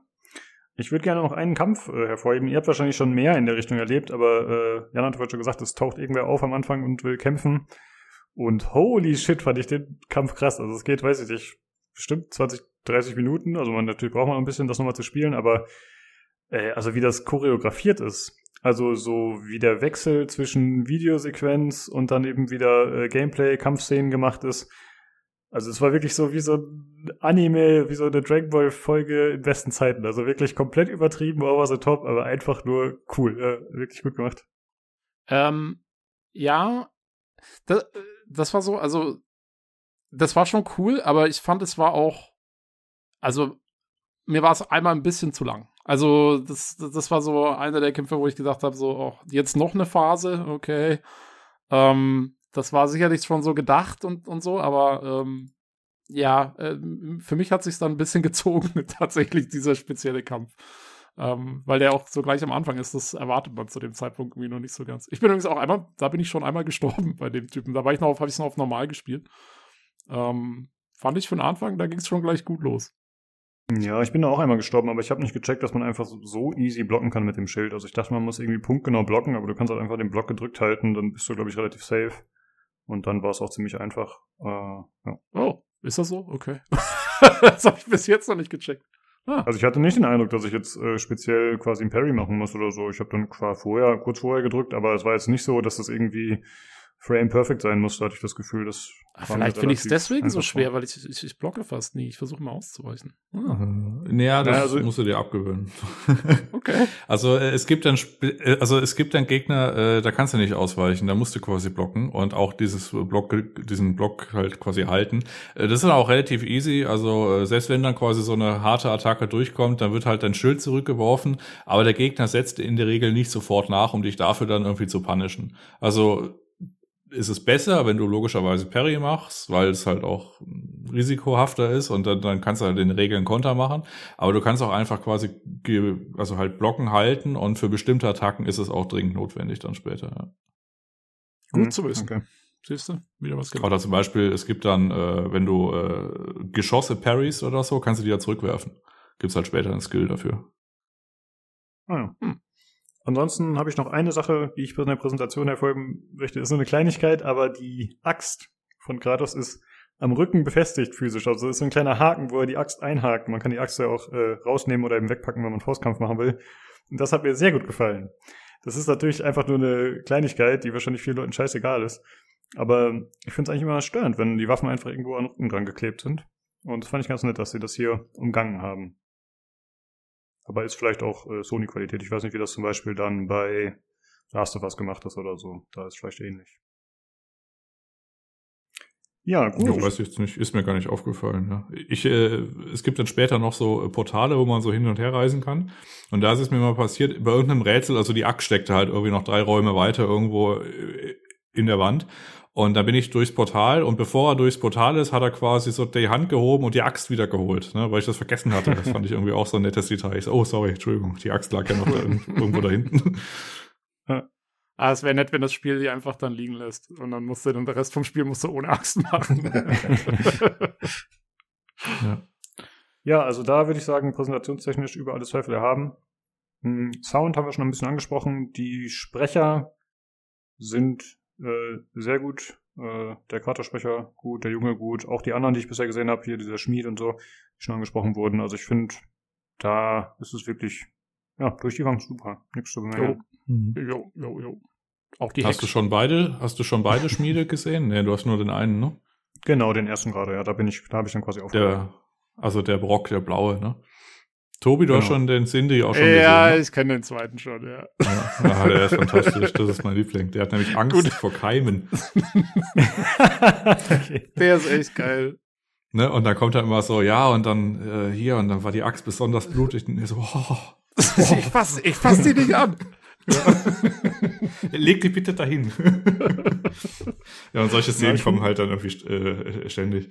Dann, ja, und dann hat er mir irgendwie das Auge dann gezeigt und er so, oh, oh. Ja, also der erste hat ja auch schon so einen Comic Relief Charakter so ein bisschen. Ja. Aber das finde ich äh, bemerkenswert, wenn das so gut funktioniert. Also wenn man jetzt nicht das Gefühl hat, okay, die sind nur extra auf lustig geschrieben, aber die fallen aus dem Spiel raus, sondern wenn die tatsächlich auch gut und sinnvoll integriert sind, so dass sie halt immer noch da reinpassen sollen. Das schien mir beim ersten noch der Fall zu sein und der zweite Ja, scheint dann noch ein bisschen extremer zu sein. Ja, ich sag mal, es geht gerade noch. Also äh, es hat noch so, dass es gut ist. Also wenn sie noch einen Ticken mehr gemacht hätten, glaube ich, dann würde der auch rausfallen. Aber so wie es ist schon wisst ihr, vor allen Dingen, weil halt ähm, natürlich Kratos auch ist dann hauptsächlich so äh, he's annoying. so halt, also der packt's halt auch nicht. Ja, Ja, guti. Ach so, Musik noch. Fand ich auch sehr, sehr gut, muss ich sagen. Also teilweise Gänsehautmäßig. Ist äh, gut gemacht, passende Sounds auf jeden Fall, ja. Und generell der Ton einfach sehr gut auch. Ja, ähm, zur Steuerung habe ich nicht viel. Ich wollte nur sagen, ich finde doof, dass man die nicht komplett frei belegen kann. Äh, zumindest mit dem Xbox One Pad. Äh, es gibt so ein paar Steuerungsschemata, die man quasi auswählen kann, so zwischen drei Stück oder so. Es gibt so ein, zwei Fähigkeiten, die man auf andere Tasten legen lassen kann, aber auch das ist vorgegeben, welche da zur Auswahl stehen. Ähm, ich hätte es mir gerne komplett frei belegen können. Äh, wie war das mit Maus Tastatur? Wahrscheinlich genauso, ne, Tobi, oder? äh, du kannst frei belegen. Also es gibt ein, ein Control, also du kannst eigentlich alles auswählen, so wie immer. Ah, okay, Hätte- krass. Da geht's. Hätte ich jetzt mal kurz eine Frage dazu. Ähm, hat sich's irgendwie komisch angefühlt, Steuerung, entweder Maus und Tastatur oder Xbox Controller, weil wenn man so drüber nachdenkt, ist das ja ein, ein Playstation-Spiel, das man auf dem PC spielt mit einem Xbox Controller, ist halt schon eine witzige Geschichte, ne? Ja, stimmt, aber ich habe nichts zu bemängeln in dem Sinne, außer dass man es halt nicht frei auswählen kann, aber von der Okay. Steuerung hat sich ansonsten wunderbar angefühlt und gespielt. Wie war es mit Maus Tastatur, Tobi? Ja, ähnlich. Also ich hatte jetzt auch keine Probleme. Ich meine, so ein paar Tasten sind dann vielleicht nicht so ganz super immer zu erreichen, aber im Großen und Ganzen ist es wirklich, ähm, nee, ist es, ist es, also wer, ich meine, man, wer, wer Ports gewohnt ist, ähm, ist kein Problem. Okay. Also zumindest ist es nicht so wie in Guardians of the Galaxy, wo einem im Xbox-Pad irgendwelche PS4-Controller-Buttons angezeigt werden. ja, das kam mir gerade auch kurz im. Kopf. Ja, das stimmt. Nö, also Ja, das war eigentlich ganz gängig. Das einzige, also eins noch, das einzige, was ich gemacht habe, ich habe äh, geswitcht A und B, damit ich mit B ausweichen kann und A ist halt ansonsten die agieren und ich nehme irgendwas auf Taste. Ähm, später im Spiel wird das vom Kampfsystem noch so ein bisschen wild, was das angeht, wie du äh, weiß nicht, die Axt zurück und dann kannst du die entweder mit Y zurückholen oder du hast dann noch einen speziellen Skill und dann holt er die automatisch zurück, wenn die gerade irgendwo steckt, den man RB drückt. Teilweise hast du noch irgendwie Modifier drin, das heißt irgendwie, wenn du zielst, macht er was anderes, als wenn du nicht zielst. Also das ist dann mit dem Gamepad schon ein bisschen arg belegt. Ähm, das ist, also bis zum Ende habe ich dann teilweise Dinge gemacht, wo ich die ich irgendwie gar nicht so, gar nicht so vorgesehen hatte. Das war so ein bisschen, bisschen strange.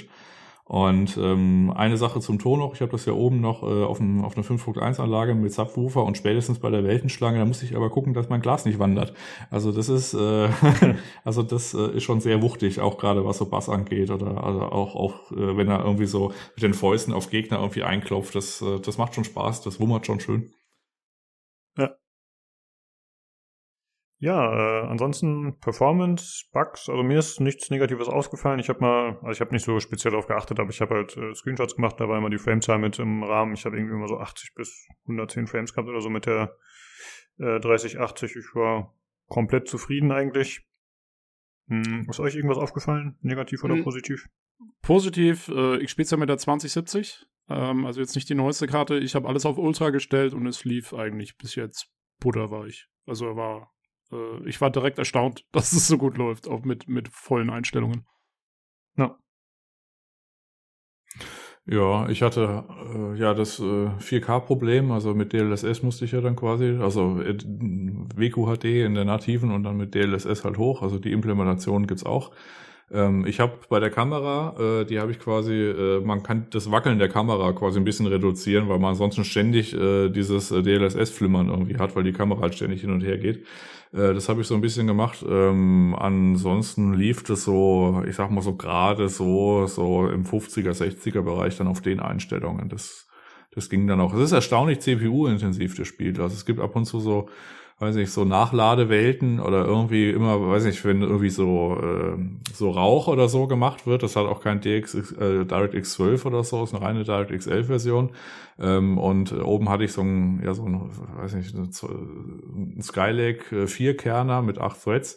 Äh, der war dann schon ordentlich beschäftigt die ganze Zeit. Kommt immer drauf an, wie viel Rauch oder Nebel gerade so auf dem äh, Dings war. Also bei Nexus Mod gab es zum Beispiel auch schon Mod, um alle, um allen Rauch und Nebel zu entfernen. Wahrscheinlich genau aus dem Grund. ähm, ja, grundsätzlich ging's aber und sieht auch immer noch gängig aus, ja. Ich hatte nur einmal hatte ich einen Bug, wo der, der Junge irgendwo stecken geblieben war. Ähm, und dann konnte ich, der ist irgendwie ein Ding nicht mit runtergesprungen und dann konnte ich nicht mehr interagieren. Weil anscheinend das Spiel wollte, dass der da ist und dann war er nicht da und dann ging nichts mehr. Äh, da musste ich dann den letzten Save laden. Das war der einzige Bug, der mir mal untergekommen ist.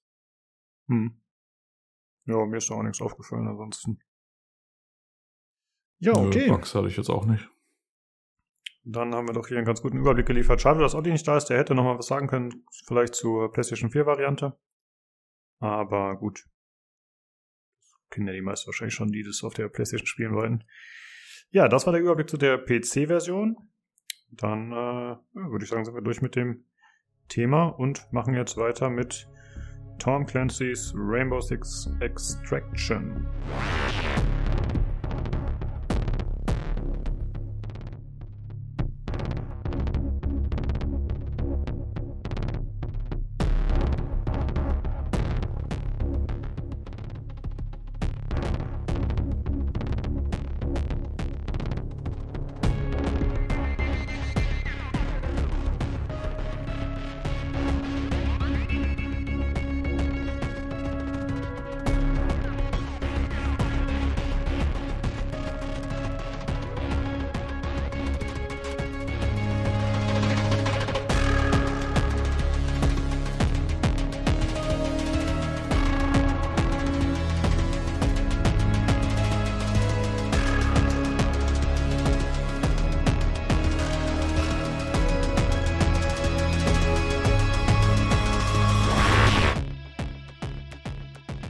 Ja, das Ganze ist ein First-Person-Koop-Shooter, äh, den man mit drei Leuten im Koop spielt, aber man kann theoretisch auch Solo spielen. Äh, da gehen wir später mal drauf ein, wie sinnvoll das ist oder nicht.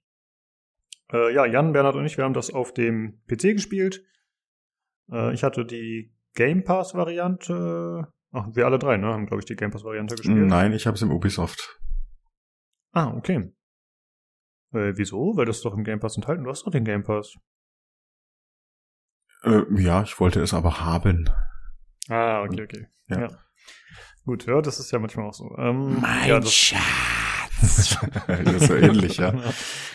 äh, ansonsten wird das Ganze 40 Euro kosten, das ist kein Vollpreisspiel, das ist, äh, denke ich, ganz okay. Und es gibt noch eine coole Geschichte namens, namens Buddy Pass. Und äh, ja, da haben wir schon eine spezielle Erfahrung mitgemacht. Bernhard, erzähl doch mal Allerdings. kurz, was ist der Buddy Pass und wie war unsere Erfahrung damit? Genau, also jeder, der sich das Spiel kauft oder im, im Game Pass quasi aktiviert auf seinem Microsoft-Konto, hat den Buddy Pass. Das bedeutet, dass man zwei Kumpels einladen kann, die dann 14 Tage mit einem spielen können, kostenlos. Das läuft dann über die Trial-Version, die man sich im Ubisoft Connect runterladen darf, kann, soll, muss. Ähm, ja, rein theoretisch. Denn eigentlich hatten wir geplant, dass wir das dann über meinen Buddy Pass spielen und ich lade euch ein. Aber der Buddy Pass wurde dann ein Tag, ich glaube vor, vor Release, oder? Oder am Release-Tag selber, ja, kam die Message, ähm, ist leider noch nicht verfügbar, wir warten noch eine Weile damit und dahin war's. Ja, ich glaube, äh, ja, einen Tag vorher hast du es mir, glaube ich, geschrieben. Ja. Äh, das ist natürlich irgendwie ein ziemlicher Fail, ne? Zu sagen, wir haben hier dieses coole System, das ihr mit euren Freunden spielen könnt. Und dann einen Tag vorher zu veröffentlichen, ach so, das geht jetzt übrigens noch nicht. Das ist halt ein bisschen doof. Ich ja, meine, wir hatten uns ja eigentlich drauf verlassen, ne? Genau, ja, ich hatte mich schon darauf gefreut. Du hast mir das ja auch schon angeboten, war eigentlich ganz cool. Jetzt ist halt die Frage, warum? Haben Sie technische Probleme oder haben Sie Angst, dass man sagt, okay, wenn man das Spiel 14 Tage gespielt hat, hat man eh die Schnauze voll? hm. äh, aber gut, das äh, ist komisch, nicht nachvollziehbar, warum das so gemacht wurde. Nee, weil es ja schon massiv hm. beworben wurde auch. Also ich bin da mit E-Mails zugemüllt worden als Vorbesteller von Ubisoft. Ähm, hier Buddy Pass und denk dran, deine Kumpels einladen und hier, hey, total geiles Feature, wir haben den Buddy Pass und dann dann kommt da eine Mail oder nicht, ich habe es nur über Twitter gelesen, glaube ich. Ja, ich leider doch nicht reden. Ja. Hm. ja. Komische Geschichte, ja. Ja, das auf jeden Fall. Also man könnte das Spiel so in 15 bis 20 Stunden durchspielen, habe ich schon gelesen. Ähm, ja, das heißt, theoretisch könnte man sagen, okay, der Buddy Pass reicht mir, aber ist ja auch eigentlich unerheblich, ne? Wenn die sowas anbieten, ja, dann müssen wir damit rechnen. Das ist echt äh, komisch. Ja, obwohl ich die 15 bis Gründen auch immer. Obwohl die 15 bis 20 Stunden, glaube ich, auch unrealistisch sind. Also ich habe ja jetzt schon äh, knapp 13 Stunden und ich habe jetzt ähm, die, den ersten Bezirk erst mit 100 Prozent fertig, habe die anderen noch gar nicht angefasst. Hm, okay. No. Ja. Hm. Also ich habe bisher nur drei Stunden gespielt. Ich habe auch nur mit euch, oder ungefähr drei Stunden, ich weiß nicht, vielleicht haben wir auch ein bisschen länger schon gespielt, aber ich habe nur mit euch gemeinsam gespielt. Ja. Äh, Jan, hattest du alleine gespielt oder auch nur mit uns beiden? Äh, ich habe eine Sache mal im Solo gemacht. Also einfach nur ein bisschen Settings zu machen und äh, zu gucken, ob es geht. Also die äh, einfachsten Schwierigkeitsgrade, das kann man auch solo machen, das ist jetzt nicht so wild. So die ja. erste Welt. Ja, und Bernhard, du hast äh, schon deutlich länger gespielt, hast du gerade gesagt, ne? Du genau, ich habe jetzt fast Solo. Hm? Ja, ich habe jetzt fast 13 Stunden. Also ich habe auch nur mit euch im Team gespielt, der Rest war Solo. Mit Randoms habe ich jetzt noch gar nicht versucht zu spielen oder so schnelles Spielmodus oder so. Weil ich dachte, es wäre vielleicht von Anfang noch ganz sinnvoll, Level kennenlernen, dass man da jemand dabei hat, der auch ja Voice Chat dabei hat und so. Ja. Ja, das stimmt. Also Kommunikation ist auf jeden Fall nicht unwichtig und das macht es natürlich ja. einfacher auf dem Wege. Deswegen ist der Buddy Pass ja auch eine gute Idee an sich. Grundsätzlich ja, schon, okay. ja. ja. Kommen wir erstmal äh, zur Story. Äh, das Ganze basiert natürlich auf Rainbow Six Siege. Hm, das heißt, man ja, hat da bekannte Charaktere aus dem Hauptspiel sozusagen. Und äh, die Story ist, dass äh, außerirdische Invasoren äh, auf die Erde kommen, die sogenannten Arkians. ich bin mir ja, nicht ganz sicher, wie man das ausspricht. Ja. Ich glaube, das war ein bisschen anders ausgesprochen im Original. Und äh, der Modus ist eigentlich entstanden aus einem Rainbow Six Siege oder, oder das Spiel ist entstanden aus einem temporären Rainbow Six Siege Modus. Der hieß Outbreak. Und ja, Siege hat ja immer so seasonweise oder zu Halloween und so gewisse Events, die dann halt irgendwie ein paar Wochen laufen. Und das war eben so ein Modus, dass man so einen Horde-Modus mit eingebaut hat. Und das kam anscheinend so gut an bei der Community, dass gesagt wurde, okay, wir machen da ein eigenes Spiel draus und das ist eben Extraction. Und das Ganze wird auch äh, zusammengehalten, die Story, durch äh, Zwischensequenzen, die gezeigt werden, die wirklich sehr schick sind. Das sind Cinematics, die jetzt nicht in der Spielgrafik stattfinden. Und das sieht sehr, sehr toll aus. Äh, ich muss sagen, ich habe das noch nicht so lange gespielt, aber mein erster Eindruck ist so, ja, die Story ist eher so ein bisschen äh, oberflächlich und es geht halt um ein paar coole Sprüche, aber es wirkt jetzt nicht so, als wäre das, äh, würde das extrem in die Tiefe gehen. Bernhard, wie ist da deine Erfahrung bisher so? Ja, kann ich nur bestätigen. Also die Zwischensequenzen sind super gemacht, die, die sind echt bombastisch, die werden auch im, im weiteren Spielverlauf nicht schlechter. Aber die Story ist jetzt nicht sonderlich tiefgründig, ja. Geht halt um Aliens und die müssen wir wieder vertreiben. Punkt. ja. ja, genau. ja, okay, äh, finde ich äh, ganz gut, dass sich das so bestätigt. Ja. Ähm, wenn man natürlich sagt, okay, ich mag eh Rainbow Six Siege, ne, vielleicht ist das was, dass man da irgendwie ja, die Charaktere noch ein bisschen besser kennenlernt. Wobei ich gar nicht genau weiß, wie das im Universum verankert ist. Das wird ja nicht, äh, in Siege wird es ja gar nicht Kanon sein sozusagen. Ne? Das ist ja schon dieses abgedrehte Setting, das ist dann ja irgendwie losgekoppelt von also der Action-Story.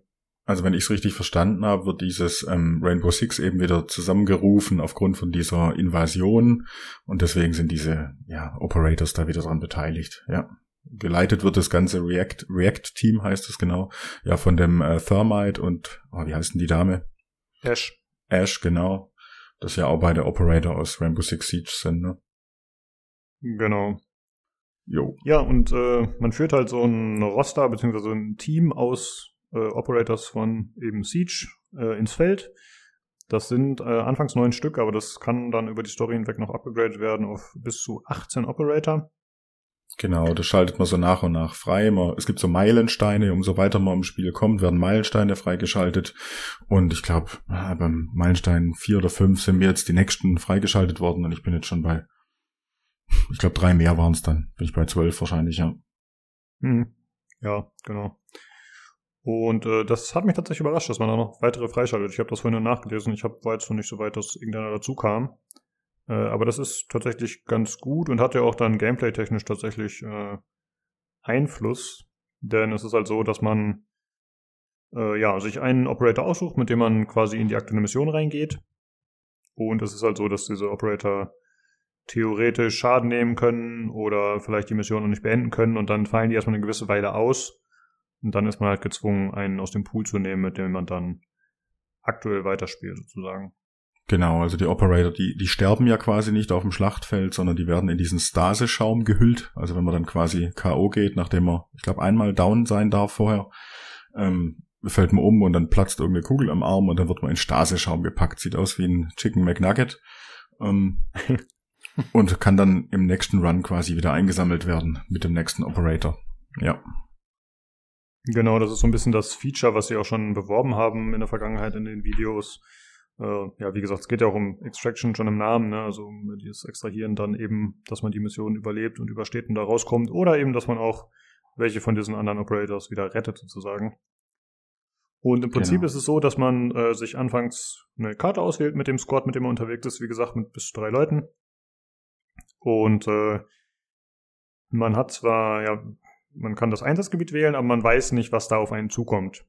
Die Missionen sind immer so mehrteilig gestaltet, also es ist äh, zufallsbasiert, was dann genau passiert. Natürlich Versatzstücke, die man dann immer wieder erkennt, aber es gibt zum Beispiel, äh, man muss Proben sammeln, äh, um diesen Alien-Sporen auf die Spuren zu kommen und daraus zu finden, was da los ist. Oder man muss bestimmte Alien-Gegner eliminieren.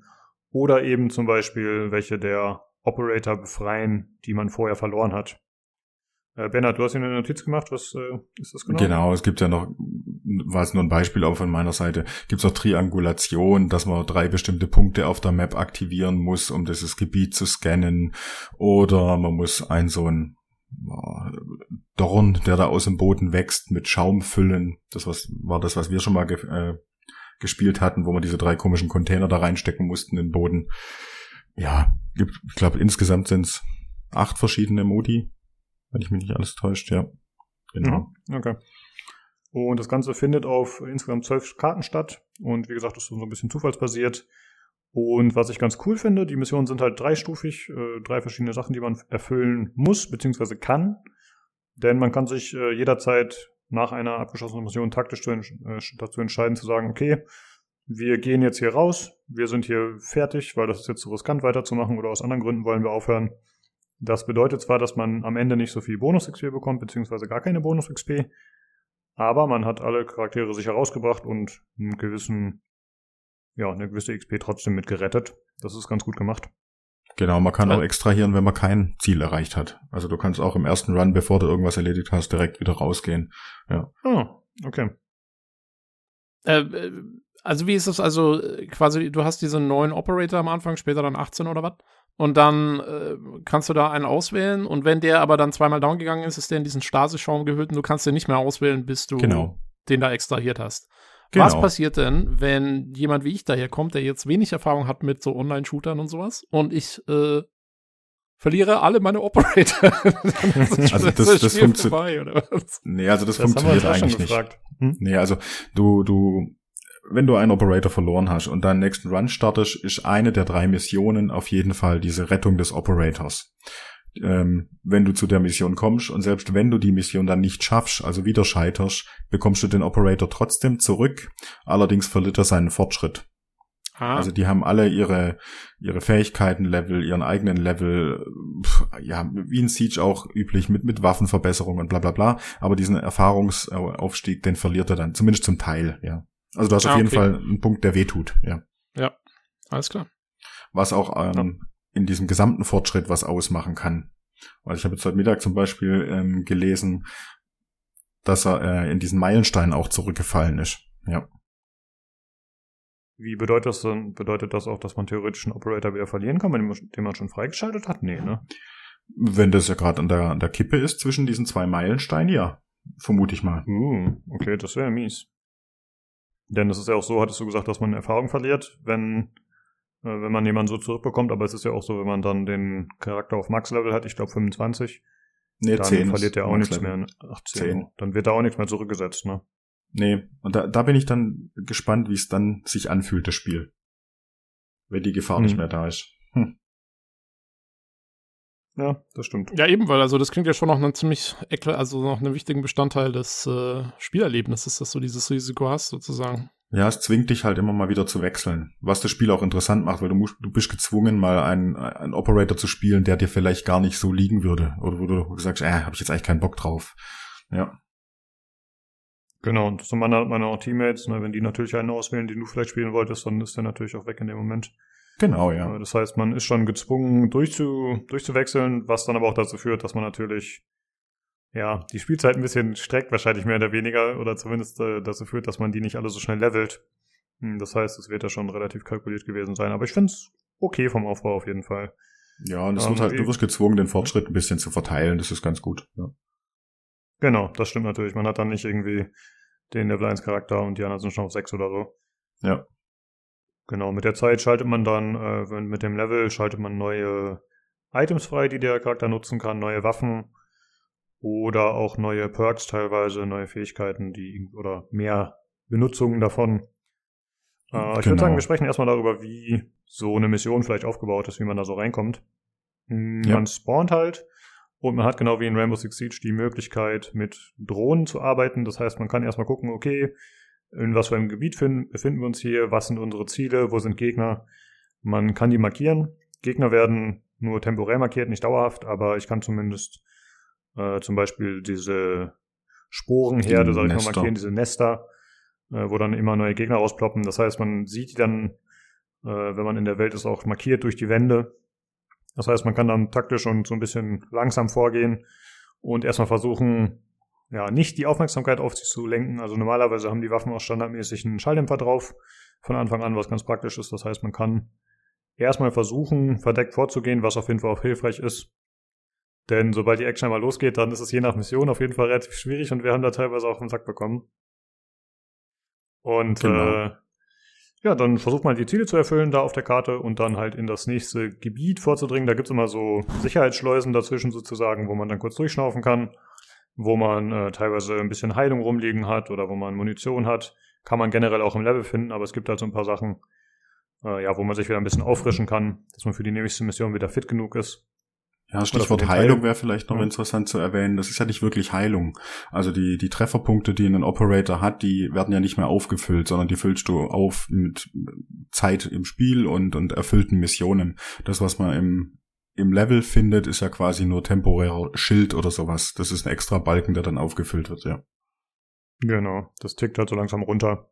Genau. Aber das dauert relativ lange. Also ich war beim, ersten, Mhm. beim ersten Mal, als mir das so aufgefallen ist, war ich doch überrascht. Äh, Man hat relativ lange was davon, wenn man dann eben so einen HP-Boost aufsammelt. Der ist nicht sofort wieder weg. Ja, aber, was aber man nimmt halt nicht aus dem Spiel mit raus. Also der Operator hat nach dem Run dann bloß noch seine zwölf Trefferpunkte vielleicht und ist dann auch inaktiv, weil er erstmal wieder heilen muss, ja. Genau, das ist so ein bisschen wie bei XCOM eigentlich, ne? Die fallen dann erstmal aus, weil sie krank sind sozusagen oder verletzt und dann Genau. müssen sie Ja. erstmal wieder hochgepäppelt werden. Und du kannst natürlich, also theoretisch, ich weiß nicht, was da so die Grenze ist, aber du kannst halt theoretisch auch einen Operator reinnehmen, der vielleicht nur 90% AP hat oder 80, keine Ahnung. Mhm, genau. Aber da muss man natürlich immer abwägen, will man das machen? Oder sagt man, nee, dann spiele ich vielleicht doch lieber das äh, ungeliebte Stiefkind hier, äh, damit der andere erstmal komplett auskuriert wird, hier mein A-Typ. Genau, und je nach Ja. Erfahrungspunkten, die man sammelt in den Runs, heilen ja die Operator. Ja, Ach, stimmt, ja, genau. Stimmt. genau. Ja, ansonsten ist es natürlich so, dass das Spiel äh, den Unterbau hat wie Rainbow Six Siege. Das heißt, man hat äh, zerstörbare Umgebungen, so mehrstufig zerstörbar in der Regel. Mm, Man kann Wände zum Beispiel verstärken mit diesen Metallverstärkungen, die man kennt. Oder Türen schließen. Ähm, das heißt, man kann versuchen, wenn man dann, dann auf Gegner trifft oder die einen entdeckt haben, dass man das Ganze ein bisschen in die Bahn lenkt, wie es für einen vielleicht vorteilhaft wäre und dass die Gegner nicht von allen Seiten auf einen einf ja, einspringen können, so hordenmäßig. Äh, denn es kann schon mal passieren, dass man überwältigt wird und dann geht's natürlich auch so kettenreaktionmäßig ziemlich schnell. Also wenn dann einer am Boden liegt Und dann ist, sind die anderen irgendwie gezwungen, dem zu helfen oder müssen den vielleicht sogar raustragen, wenn er eben in diesem erwähnten Bauschaum drin steckt. Dann ist es natürlich äh, schwieriger sofort. Und zusätzlich ist das so, dass die Gegner so Sprawl heißt das, also so wie Creep Spread bei StarCraft, ne? kennt man ja, wenn die Zerg sind, dann ist ja der Boden immer überzogen mit so einem Schleim und das ist in dem Spiel genauso und das verlangsamt einen halt. Und man muss versuchen, das so ein bisschen zu bekämpfen, indem man entweder die Herde davon zerstört oder halt auf den Boden schießt und dann wird das da entsprechend weggemacht. Naja, aber es ist auf jeden Fall eine taktische Komponente, wie man vorgeht. Also generell ist es unserer Erfahrung nach, ich meine, wir haben es jetzt nicht super viel gespielt, aber es ist ganz gut, erstmal so ein bisschen auszukundschaften und dann zu entscheiden, okay, wie geht man jetzt hier weiter vor? Genau, und einfach durchdacht. Also nur schleichen ist auch nicht notwendig, aber ein bisschen durchdacht an die Sache rangehen. Weil wie du gesagt hast, wenn die Hölle losbricht, dann bricht sie richtig los. Und ähm, dann geht's auch mal ruckzuck echt ab. Ja. Ja, ist ein bisschen äh, durchwachsen, finde ich, ne? je nach Mission. Also manche Sachen waren dann, erschienen uns unheimlich schwer direkt und andere mhm. gingen dann trotzdem noch ganz gut, obwohl schon viel rumgeballert wurde. Ich weiß nicht genau, ob es vielleicht an der Progression lag, wie unsere Charaktere vom Level waren oder an der Art der Mission oder einfach an unserer Erfahrung im Spiel. Aber es war doch äh, recht ja, unterschiedlich, fand ich. Ja, es liegt zum Teil auch an der Progression. Also ich bin jetzt ja schon ein bisschen weiter. Ich habe jetzt auch meinen ersten Operator auf acht und ähm, ich gehe durch den durch die erste Stadt, also da, wo wir jetzt gespielt haben in New York, relativ easy durch. Ja, also du kriegst dann auch gewisse Perks mit deinen Operatoren, dass sie 25 Prozent weniger Schaden nehmen und solche Dinge. Ja. Hm, okay. Ja, ist ganz interessant, weil du ja gesagt hast, du hast auch alleine schon öfter gespielt. Ja. Ähm, wie war deine Erfahrung dann insgesamt so, abgesehen davon vielleicht, wenn du so ein hohes Level hattest? Äh, ja, man muss weiterhin vorsichtig sein, weil allein du hast halt niemanden, der dir hilft. Also wenn's wenn's losbricht, bist du eigentlich tot. Ja, das keine Chance, da mehr rauszukommen. Okay. Ja, du kannst zwar auch als, als ähm, Fähigkeit so ein Self-Revive mitnehmen, habe ich jetzt aber noch nicht versucht, wie das funktioniert. Aber ich, weil ich denke, wenn da 20 Aliens um dich rumstehen, dann brauche ich mich auch nicht mehr wiederbeleben, ja. Hm. Hast du schon mal den Vigil ausprobiert alleine, den Typen, der sich so unsichtbar machen kann vor den Aliens? Ja, habe ich, um diese Studien äh, zu erfüllen, ja. Weil da musste man getarnt ein paar Gegner ähm, killen quasi und das ging mit dem am besten. Ja, aber da bist du nicht in die Situation gekommen, dass die Gegner auf dich eingeschrimmt sind oder so, weil ich nee. weiß ja nicht, wie der mhm. funktioniert.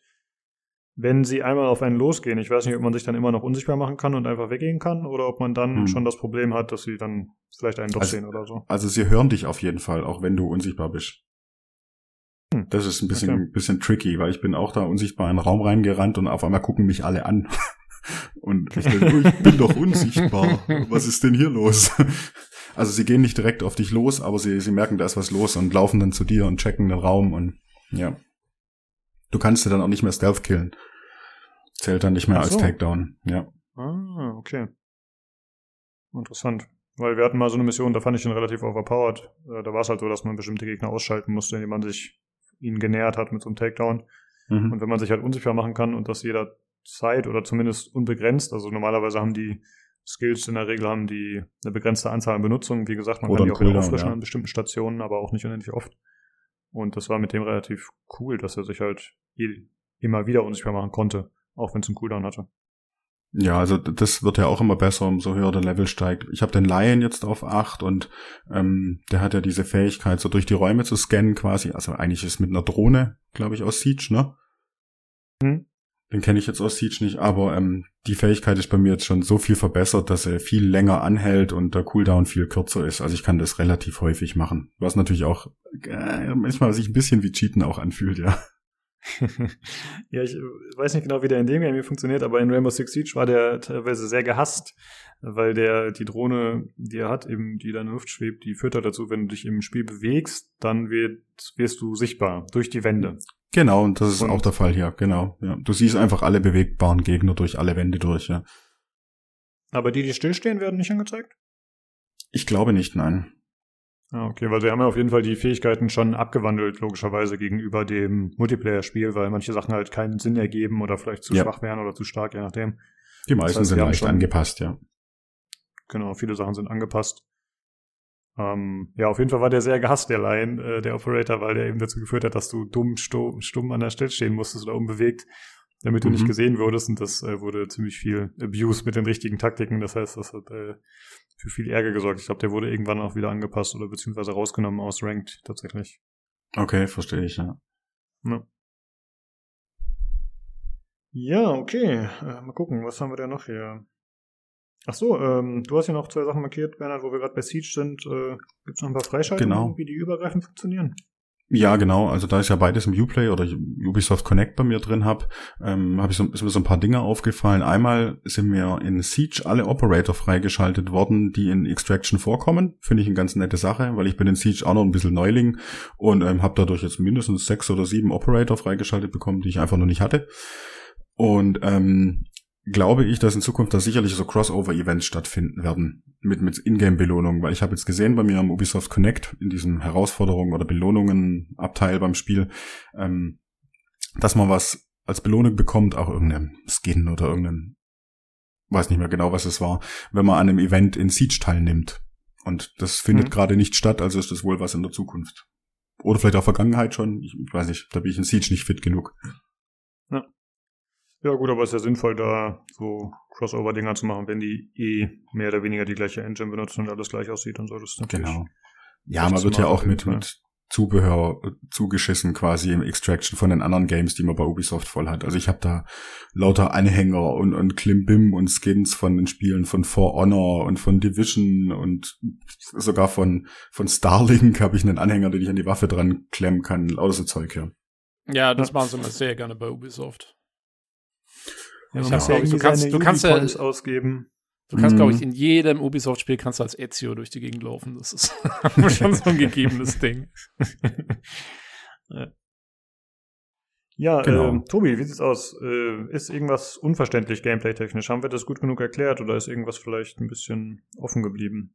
Äh, nö, ich glaube, ich habe einen ganz guten Eindruck jetzt, wie der, wie der Laden so funktioniert. Ist eigentlich ganz nett, ist so ein Mhm. bisschen anderer Ansatz, ne? Es äh, fühlt sich so an, als äh, hätte alles so ein bisschen mehr Konsequenzen, als, als man das vielleicht normalerweise kennt. Ja, so Konsequenzen light. Ja, ist jetzt kein Tarkov, Ja. aber zumindest Nee, äh, ja. gibt es Konsequenzen, genau. Ja. Genau. so ein möchte ist dann permanent, ausbalanciert.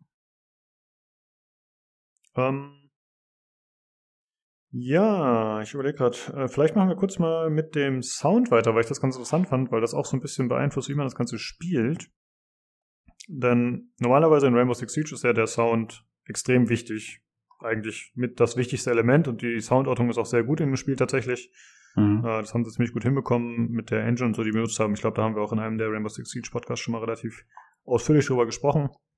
Ähm, generell mit der Zerstörungsengine und so, wie das dann alles den Sound weiterführt. Äh, das ist sehr gut gelungen. Aber ich muss sagen, hier in diesem Spiel hat es sich für mich als ziemlich unwichtig präsentiert.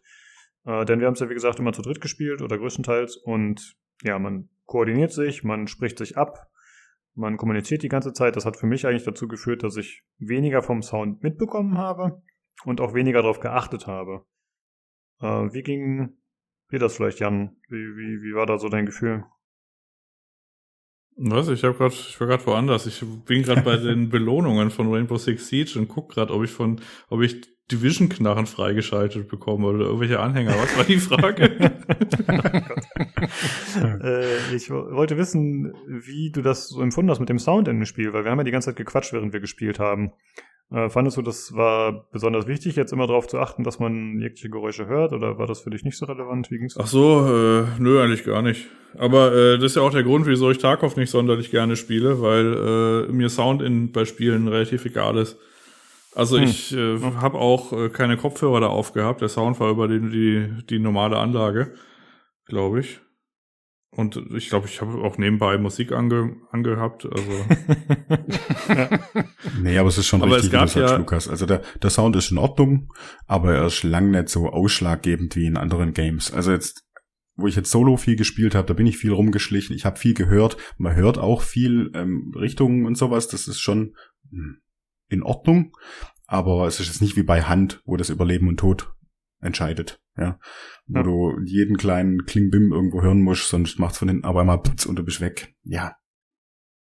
Äh, Ja. da hab ich, wie ist denn das eigentlich? Kannst du, also jetzt mal im Allgemeinen, kannst du sowas wie Rainbow Six dann überhaupt mit ganz normalen Stereo-Kopfhörern spielen oder brauchst du schon irgendwie tatsächlich so einen Surround-Sound Anlage oder Kopfhörer oder sowas, die das wirklich. Äh, Stereo-Kopfhörer sind tatsächlich empfohlen. Ich weiß gar nicht mehr, Ja. wie das heißt, aber die haben halt so einen simulierten 3D-Sound im Spiel, den du Mhm. nutzen kannst. Und zusätzlich hatte ich genutzt eine Zeit lang äh, Dolby Atmos. Das ist so ein Feature für Kopfhörer. Dolby Atmos für Headphones. Hat irgendwie einen Zehner gekostet oder so, hatte der Nilsson mir empfohlen. Und das war auch ganz cool. Also man hat die Möglichkeit, das ein bisschen zu modifizieren. Aber es ist jetzt nicht zwingend notwendig, dass man irgendwie einen physischen Surround-Sound hat oder so im Spiel. Ja. Nee, Okay. habe ich auch das auch noch nie gehört. Also, ja, also diese ganzen Kopfhörer mit irgendwie Surround und irgendwas Gedöns, das kannst du im Grunde alles vergessen. Also normale gute Kopfhörer, Schon, ne? Stereo Ja. reichen und dafür, also dafür reicht eine 3D-Ortung. Dafür sind die Engines einfach so gemacht. Äh, Und es gibt zum Beispiel auch so eine uralte, wenn du mal gute Kopfhörer hast, auf YouTube gibt's äh, die Barbershop-Demo. Das ist irgendwie ein zehn Jahre altes Video. Und wenn du da die Augen zumachst, äh, dann siehst du, also dann hörst, also dann hörst du auch exakt, wo der ist. Also hinter dir, neben dir, links vor dir, rechts vor dir, auf zwei Uhr, auf äh, und, so- ja, und, ja, und so weiter. Also das, das funktioniert mit normalen guten Stereo-Lautsprechern gut. Okay. Ja, und was sie hier in dem Spiel noch eingeführt haben, und ich vermute, das hat einfach damit zu tun, dass man viel kommuniziert, vielleicht mehr als in so einem Multiplayer-Shooter noch. Ähm, es gibt Soundmarker. Das heißt einfach, äh, wie man das halt kennt, das Spielen, wenn man von Gegnern entdeckt wird beim Schleichen, da gibt es da so einen Marker, der sich dann füllt. Und gleichzeitig gibt es jetzt hier so einen Marker, der ihm anzeigt, okay, von wo kommt ein Geräusch oder wo ist gerade ein Geräusch entstanden. Das heißt, man kann das so ein bisschen nachvollziehen. Ja, dadurch Oh. lässt er richtig gut orten eigentlich. Also es wird ja auch angezeigt, sind es Footsteps, die da gerade irgendwo gehört werden oder zerbricht was oder explodiert was. Ja, allein durch die Anzeige kann man relativ gut orten so im Raum. Hm. Ich hatte es tatsächlich äh, deaktiviert, weil ich mir gedacht okay, das brauche ich nicht, aber vielleicht hätte ich es mal wieder anmachen sollen, ich weiß nicht. Also war War schon, schon, schon so. relativ relevant, relevanter als der Sound, ja. Hm. Ist das nicht eigentlich negativ? Wenn, also, wenn du den Sound visualisieren musst, damit das so richtig funktioniert, das wirkt mir irgendwie etwas komisch. Hm. Naja, man hätte, wahrscheinlich hätten wir auch äh, weniger reden können sozusagen. Ja. Man kann es wahrscheinlich auch ein bisschen äh, mit relativ disziplinierteren Calls dran, alles ja. ein bisschen besser äh, regeln. Aber ja, man labert halt viel rum, wenn man zusammen spielt. So ist es bei mir zumindest immer. Das ist bei Ja. mir echt ein bisschen schlimm manchmal. äh, aber gleichzeitig muss ich sagen, war es tatsächlich. Nimm doch mal einen Podcast auf, wenn du viel reden willst. Mann. Genau. Aber ich muss sagen, es war tatsächlich eine recht intensive Spielerfahrung. Also es ist jetzt nicht so ein Koop-Game, wo man die ganze Zeit nur rumblödelt und äh, irgendwie nur Quatsch macht und Spaß hat und einfach über andere Dinge redet, sondern es war tatsächlich schon viel fokussiert aufs Spiel, weil es doch relativ äh, ja, spannend aufgebaut ist, sag ich mal. Ne? Man will halt nicht erwischt werden und man versucht leise vorzugehen und sich irgendwie koordiniert äh, Gegnern zu nähern und so. Deswegen war es für mich gar nicht mal so entspannt wie andere Koop-Games sich vielleicht Ja, man muss gestalten. schon bei der Sache bleiben, ja, das stimmt. Ja, aber dennoch äh, war es ja ein gutes Spiel. Also ich habe erstmal nicht so viel dran auszusetzen. Ich weiß nicht, ja, wie, wie sieht's bei dir hinten aus, aus, Bernhard? Hast du da jetzt irgendwas schon gefunden, wo du sagst, ah, okay, das hat mich jetzt auf Dauer gestört oder irgendwas, was mir gar nicht gefällt? Nee, eigentlich auch absolut nicht. Was mir so ein bisschen Sorgen macht, ist das Endgame. Also ich habe jetzt schon meinen ersten Operator fast auf 10. Ich habe jetzt schon alle vier äh, Städte quasi freigeschaltet, auch wenn ich sie noch nicht gespielt habe. Aber was ist, wenn ich da fertig bin? Es gibt zwar diesen Endgame Maelstrom-Protokoll-Modus, den habe ich jetzt noch nicht freigeschaltet. Der muss auch sehr fordernd sein, habe ich jetzt so übers Netz mitbekommen. Der muss extrem schwer sein. Aber wie sieht's dann mit der Langzeitmotivation aus? Es ist ja nicht kompetitiv, also Mhm. wird, wird schwierig, muss man halt abwarten, ja. Ich finde es jetzt halt schön, es ist ein Spiel, das sind äh, fest abgesteckte Zeiten. Man kann immer mal eine schnelle Runde einfach spielen. Ja, also ein, ich glaube, eine Mission gibt immer 15 Minuten Zeit, ne? Ja, aber so wie auf die lange Sicht, mal schauen. Es ist ja auch kein Vollpreistitel, also wird sich zeigen, denke ich, in der Zukunft. Aber sie haben ja auch Ja. mega viele Möglichkeiten, da Content nachzuliefern. Noch mehr Operator, neue Maps. Ja, wer weiß. Ja, das stimmt. Dadurch, dass das Spiel schon so modular quasi aufgebaut ist, kann man natürlich jederzeit irgendwelche neuen Content da mit einbauen und reinmischen sozusagen. Genau. Und wie du schon sagst, die Operator kennt man ja aus dem Hauptspiel. Und da gibt's glaube ich, nochmal, oh, lass mich nicht lügen, ich glaube 40 mehr oder so ähnlich. Also es ist Ja, wirklich sehr, locker. sehr viele. Das heißt, äh, da kann man auf jeden Fall problemlos noch nachschieben. Und es gibt Vielleicht ja auch noch nicht 20 so super oder viele trotzdem. Gibt nur nicht so viele Gegnertypen, da kann man auch noch ordentlich vielleicht so an Möchtegern-Story nachliefern. Ja. ja. Und es ist auf jeden Fall nicht so schlimm wie befürchtet, ne? Weil es gab ja vorab doch dann also einige negative Headlines zumindest. Ich habe mir Tests ja, nicht so einige. durchgelesen, ich habe mir nur das PC Games Video angeschaut. Ich dachte mir, ich halte mich extra ein bisschen fern und du hast mir ja schon besorgt das eine oder andere Video oder, oder irgendeinen Artikel geschickt. Ja. Du hattest echt Angst, dass es ein ziemlicher Fail wird, aber hat sich bisher für uns nicht bestätigt, ne? Nee, überhaupt nicht. Also, also wenn man so, es gibt einige negative Berichte, außer gerade wieder mit diesen bösen Headlines, die ich aber überhaupt nicht bestätigen kann. Ja, also es gibt ganz viel Positives auch auf YouTube über das Game, das feiern ganz viele. Ja, aber wie gesagt, wie es auf lange Sicht läuft, hm. Die schlechte Kritik jetzt bei den vierten, in den ersten Tagen kann ich auf jeden Fall nicht verstehen. Ja, weil das mit dem Buddy Pass, ja, das war ein Griff ins Klo, aber naja, besser als ein kaputtes Spiel. Ja. ja. ja, also Gameplay stimmt auf jeden Fall, würde ich auch so sagen. Jo, also bisher habe ich passt. jetzt auch nicht. Es ist jetzt nicht so, ich sage, okay, das ist einfach das krasseste Game, was ich jetzt dauernd spielen will, aber das muss es ja auch gar nicht sein so. Ja, Äh, ich finde es auf jeden einfach. Fall absolut in Ordnung so. Ich habe da erstmal nicht groß dran zu meckern. Genau, hat kein Potenzial fürs Spiel des Jahres, aber ist okay. Genau, ja. Äh, ja, dann kommen wir vielleicht mal noch zur anderen Technik neben dem Sound. Äh, die Grafik ist okay, würde ich sagen. Also das ist, äh, wie du schon geschrieben hast, das ist Siege, aber halt ein bisschen besser. Ja, genau, Äh, ein bisschen aufgebohrt einfach, ja. Genau, ist jetzt halt äh, auf keinen Fall Nonplusultra, aber ich finde zumindest stimmig. Also ich, ich mag das Art und Map-Design, das ist äh, relativ clean so, das muss man ein bisschen mögen. Also klar, wenn die Gegner alles vollschleimen, dann ist es vielleicht nicht mehr so clean, aber grundsätzlich äh, hat es mich häufig tatsächlich an Division erinnert in, in diesen Bereichen, wo dann irgendwie äh, ja diese gelben äh, Sicherheitsdinge sind, da irgendwelche Schleusen und generell sind ja die Umgebung halt äh, ja eher so ein bisschen nicht so belebt, sag ich mal. Ne? Es gibt halt auch nur die Gegner, die Aliens, die da sind. Aber ich Ja. muss sagen, ich fand's. Ja, der Jan hat ja auch mal den Vergleich gebracht zu Control. Hat auch so ein bisschen was davon, ja. Stimmt, ja, da gibt's auch Elemente, die auf jeden Fall ähnlich sind teilweise. Da waren wir in so Ja. einer Gegend, wo halt viel so Betonstruktur war, dazu irgendwelche roten Alien-Sachen, die dann da äh, von der Decke kamen oder so. Stimmt, sah Ja. teilweise so aus. Ja, Äh, Also so kenne ich es auch, ich kenne es ja hauptsächlich von den Trailern und von den Videos, die man gesehen hat, aber äh, ja, es gibt relativ wenig äh, organische Strukturen außerhalb von der Aliensoße da halt, ne? Also, aber Genau. abgesehen davon, dass es hauptsächlich, das ist halt viel viereckiges Zeug, weil alles irgendwie so menschgemacht ist. Also bist jetzt da nicht groß in der Natur unterwegs oder so, von dem, was ich gesehen habe. nee, gar nicht. Ist alles Genau. in Innenräumen bisher, ja. Ja. Aber Ja, schön detailliert. Also, kleine Außengebiete, aber selbst da ist dann nicht viel los in der Richtung, ne? Ja, aber viele kleine Details. Also man kann ja vieles zerstören, auch Computer, die mal rumstehen. Gell, Jan? War die Hardware auch toll? Ja, ja, das waren so alte hier noch mit so äh, fünf, äh, fünf, zwei Viertel äh, Laufwerken und so. Oh. Ja, das war doch, als wir, also es gibt immer so einen Warteraum zwischen diesen zwei Optionen und da hatten wir mal einmal so ein, ja, so ein Rampage, wo wir irgendwie mit unseren äh, Knarren irgendwelche, hier, nimm das widerliches wissenschaftliches Gerät, ja, wo wir da alles Genau. kaputt gemacht haben. Ja, und das Also ist dann das auch schön äh, detailreich. Also da fliegen Papiere durch die Gegend und kleine Fetzen und, und so. Finde ich ganz nett, ja. Das stimmt. Ich hätte Ja. das aber nicht als Rampage gezeichnet. Das war einfach Recherche für den Hardware-Teil. Ja. Genau. Ich wollte mal sehen, wie so Ach so, ja, okay, aussieht. Ja. Das war einfach nicht die Lust an der puren Zerstörung, das war einfach Recherche, ja. Genau. Achso, achso, du hast es quasi, du hast es als PC Unbuilding Simulator missbraucht, oder was? Ja, genau. genau. ja. Ja, also das ist alles äh, ganz okay soweit. Äh, ich würde sagen, wir kommen noch mal zur Performance oder zu technischen Problemen. Mhm. Ähm, ich muss sagen, ich konnte. Ah, doch, ich hatte ein, zwei Disconnect bei mir.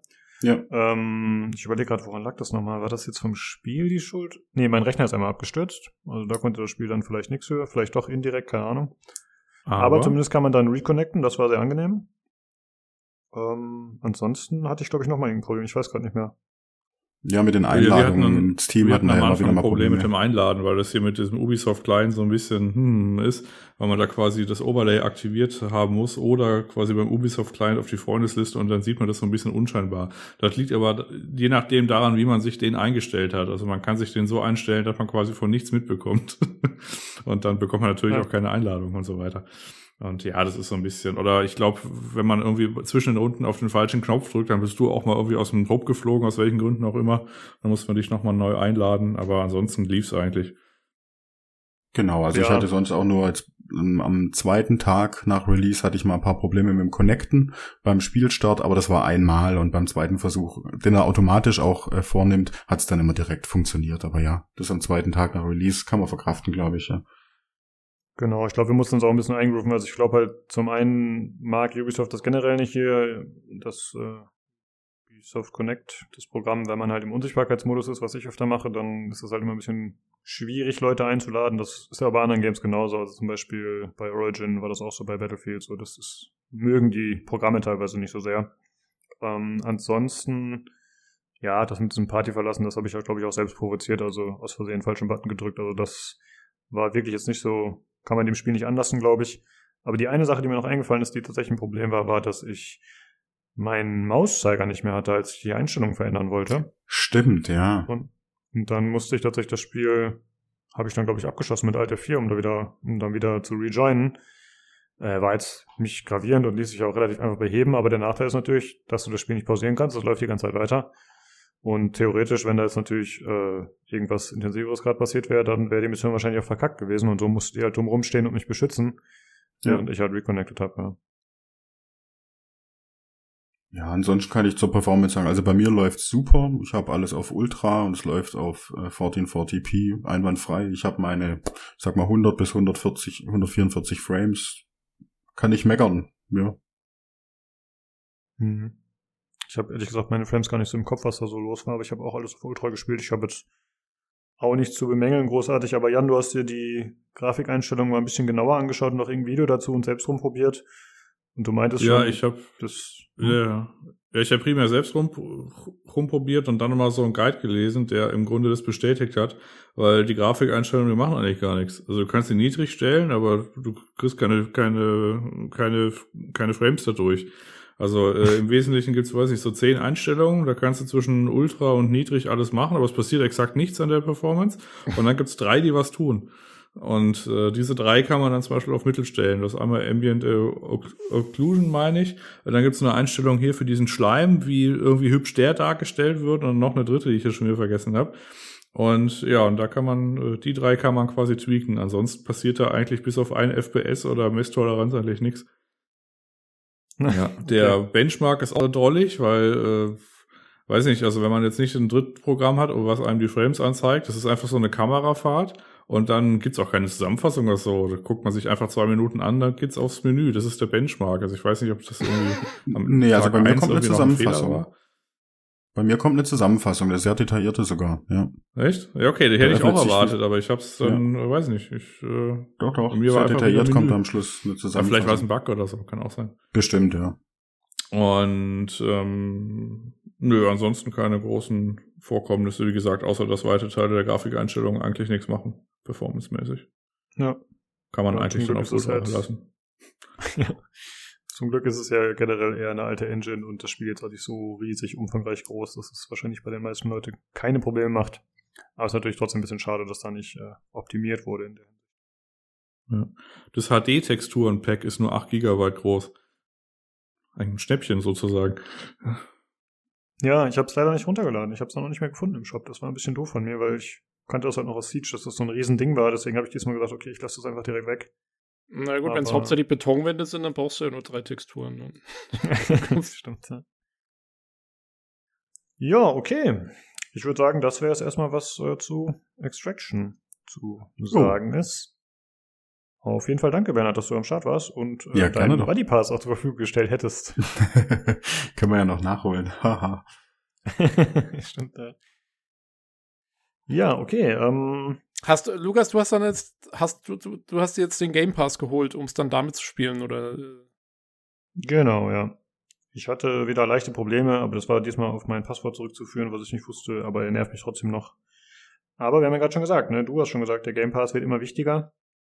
Vielleicht äh, muss ich jetzt hier langsam mal umdenken. Ja, äh, ich finde nur lustig, dass ja dann das Raushalten des Buddy Passes schon funktioniert hat, mehr oder weniger. Also in dem Fall jetzt zwar für Microsoft und nicht für Ubisoft, aber äh, trotzdem. ja, Stimmt. äh, ich meine, der Buddy Pass ist ja theoretisch auch über den Game Pass verfügbar, denke ich mal. Aber Ja, ist auch, ja. halt nicht. ja. Etwas absurd auf jeden Fall, das Ganze, ja. Ja, gut. das war's erstmal für heute dann. Äh, liebe Zuhörer, wenn ihr da noch Feedback habt oder Kritik, Anregungen, Fragen generell, könnt ihr euch gerne melden. Äh, das könnt ihr wie immer machen äh, per E-Mail an pcgcpodcast.gmail.com, über Twitter unter dem Handle podcastpcgc oder alternativ, da freuen wir uns am meisten drüber, falls ihr den Discord joinen wollt. Da könnt ihr auch an den Verlosungen teilnehmen. Im Verlosungschannel, wie gesagt. Und das wäre discord.gg slash pcgc. Ja, ansonsten, ich hatte ja vorhin schon äh, bei den Short News gesagt, dass ich äh, sehr gerne Rundenstrategie spiele und es wird wahrscheinlich so sein, dass wir nächste Woche ein Review zu Expeditions Rome haben, was jetzt am 20. rauskam. Äh, ja, da bin ich mal gespannt, was das so für ein Spiel ist und da werde ich dann nächste Woche berichten. Ja, ansonsten danke, dass ihr da wart, Jungs und äh, ich würde sagen, dann hören wir uns demnächst wieder zum PC Games Community Podcast. Macht's gut. Tschüss. Tschüss. Ciao.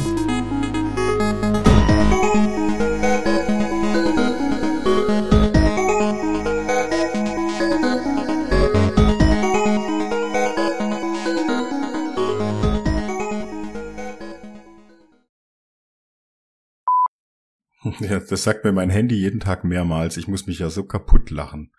Ich habe mir diese Battlenet-App draufgezogen und habe da irgendwie Benachrichtigungen aktiviert zuletzt.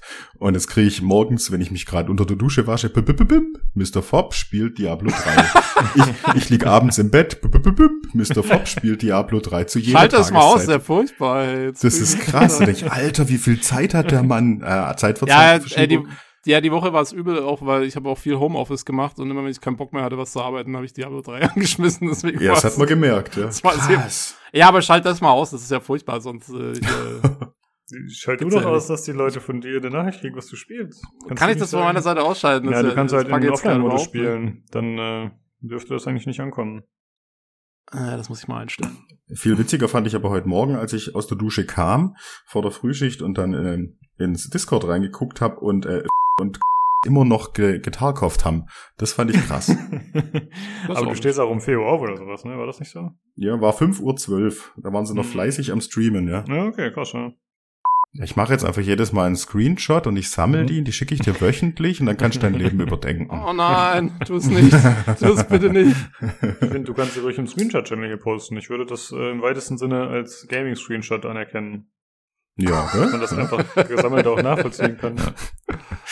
Euer Ja, Ehren, ja. eine Art von das, Therapie. Ja, genau. Euer Ehren, das, das, das war kein Stalking, das war einfach nur die, das, das Gaming-Tagebuch. Ja. Ich bin hier, jetzt- ich bin hier gleich raus aus dem ganzen hier. Der Podcast wird alles an den Nagel gehängt jetzt. Ich muss weg, ich muss mal. Wir werden das dann in Community- der Excel-Tabelle aus. Diese Community ist mir zu, zu nahe gekommen jetzt hier. Das, Ich muss mir angewöhnen, disloziert weniger zu benutzen. Habe ich. Mama, gesagt, Mama, der alte Mann spricht wieder in Rätseln. ja. In Zungen. Ja. Ja, ich habe das echt schon gediegen seit äh, gestern, aber ich habe mich nicht getraut, das aufzubauen heute Vormittag, weil ich mir dachte, okay, wenn ich jetzt irgendwie Scheiße baue, hatte dann steht Dann- der ganze Scheiß irgendwo und ich muss heute Nachmittag den Scheiß um Liegen aufnehmen. Überhaupt richtig. gar keinen Bock drauf. genau, kann ich, kann ich verstehen. genau.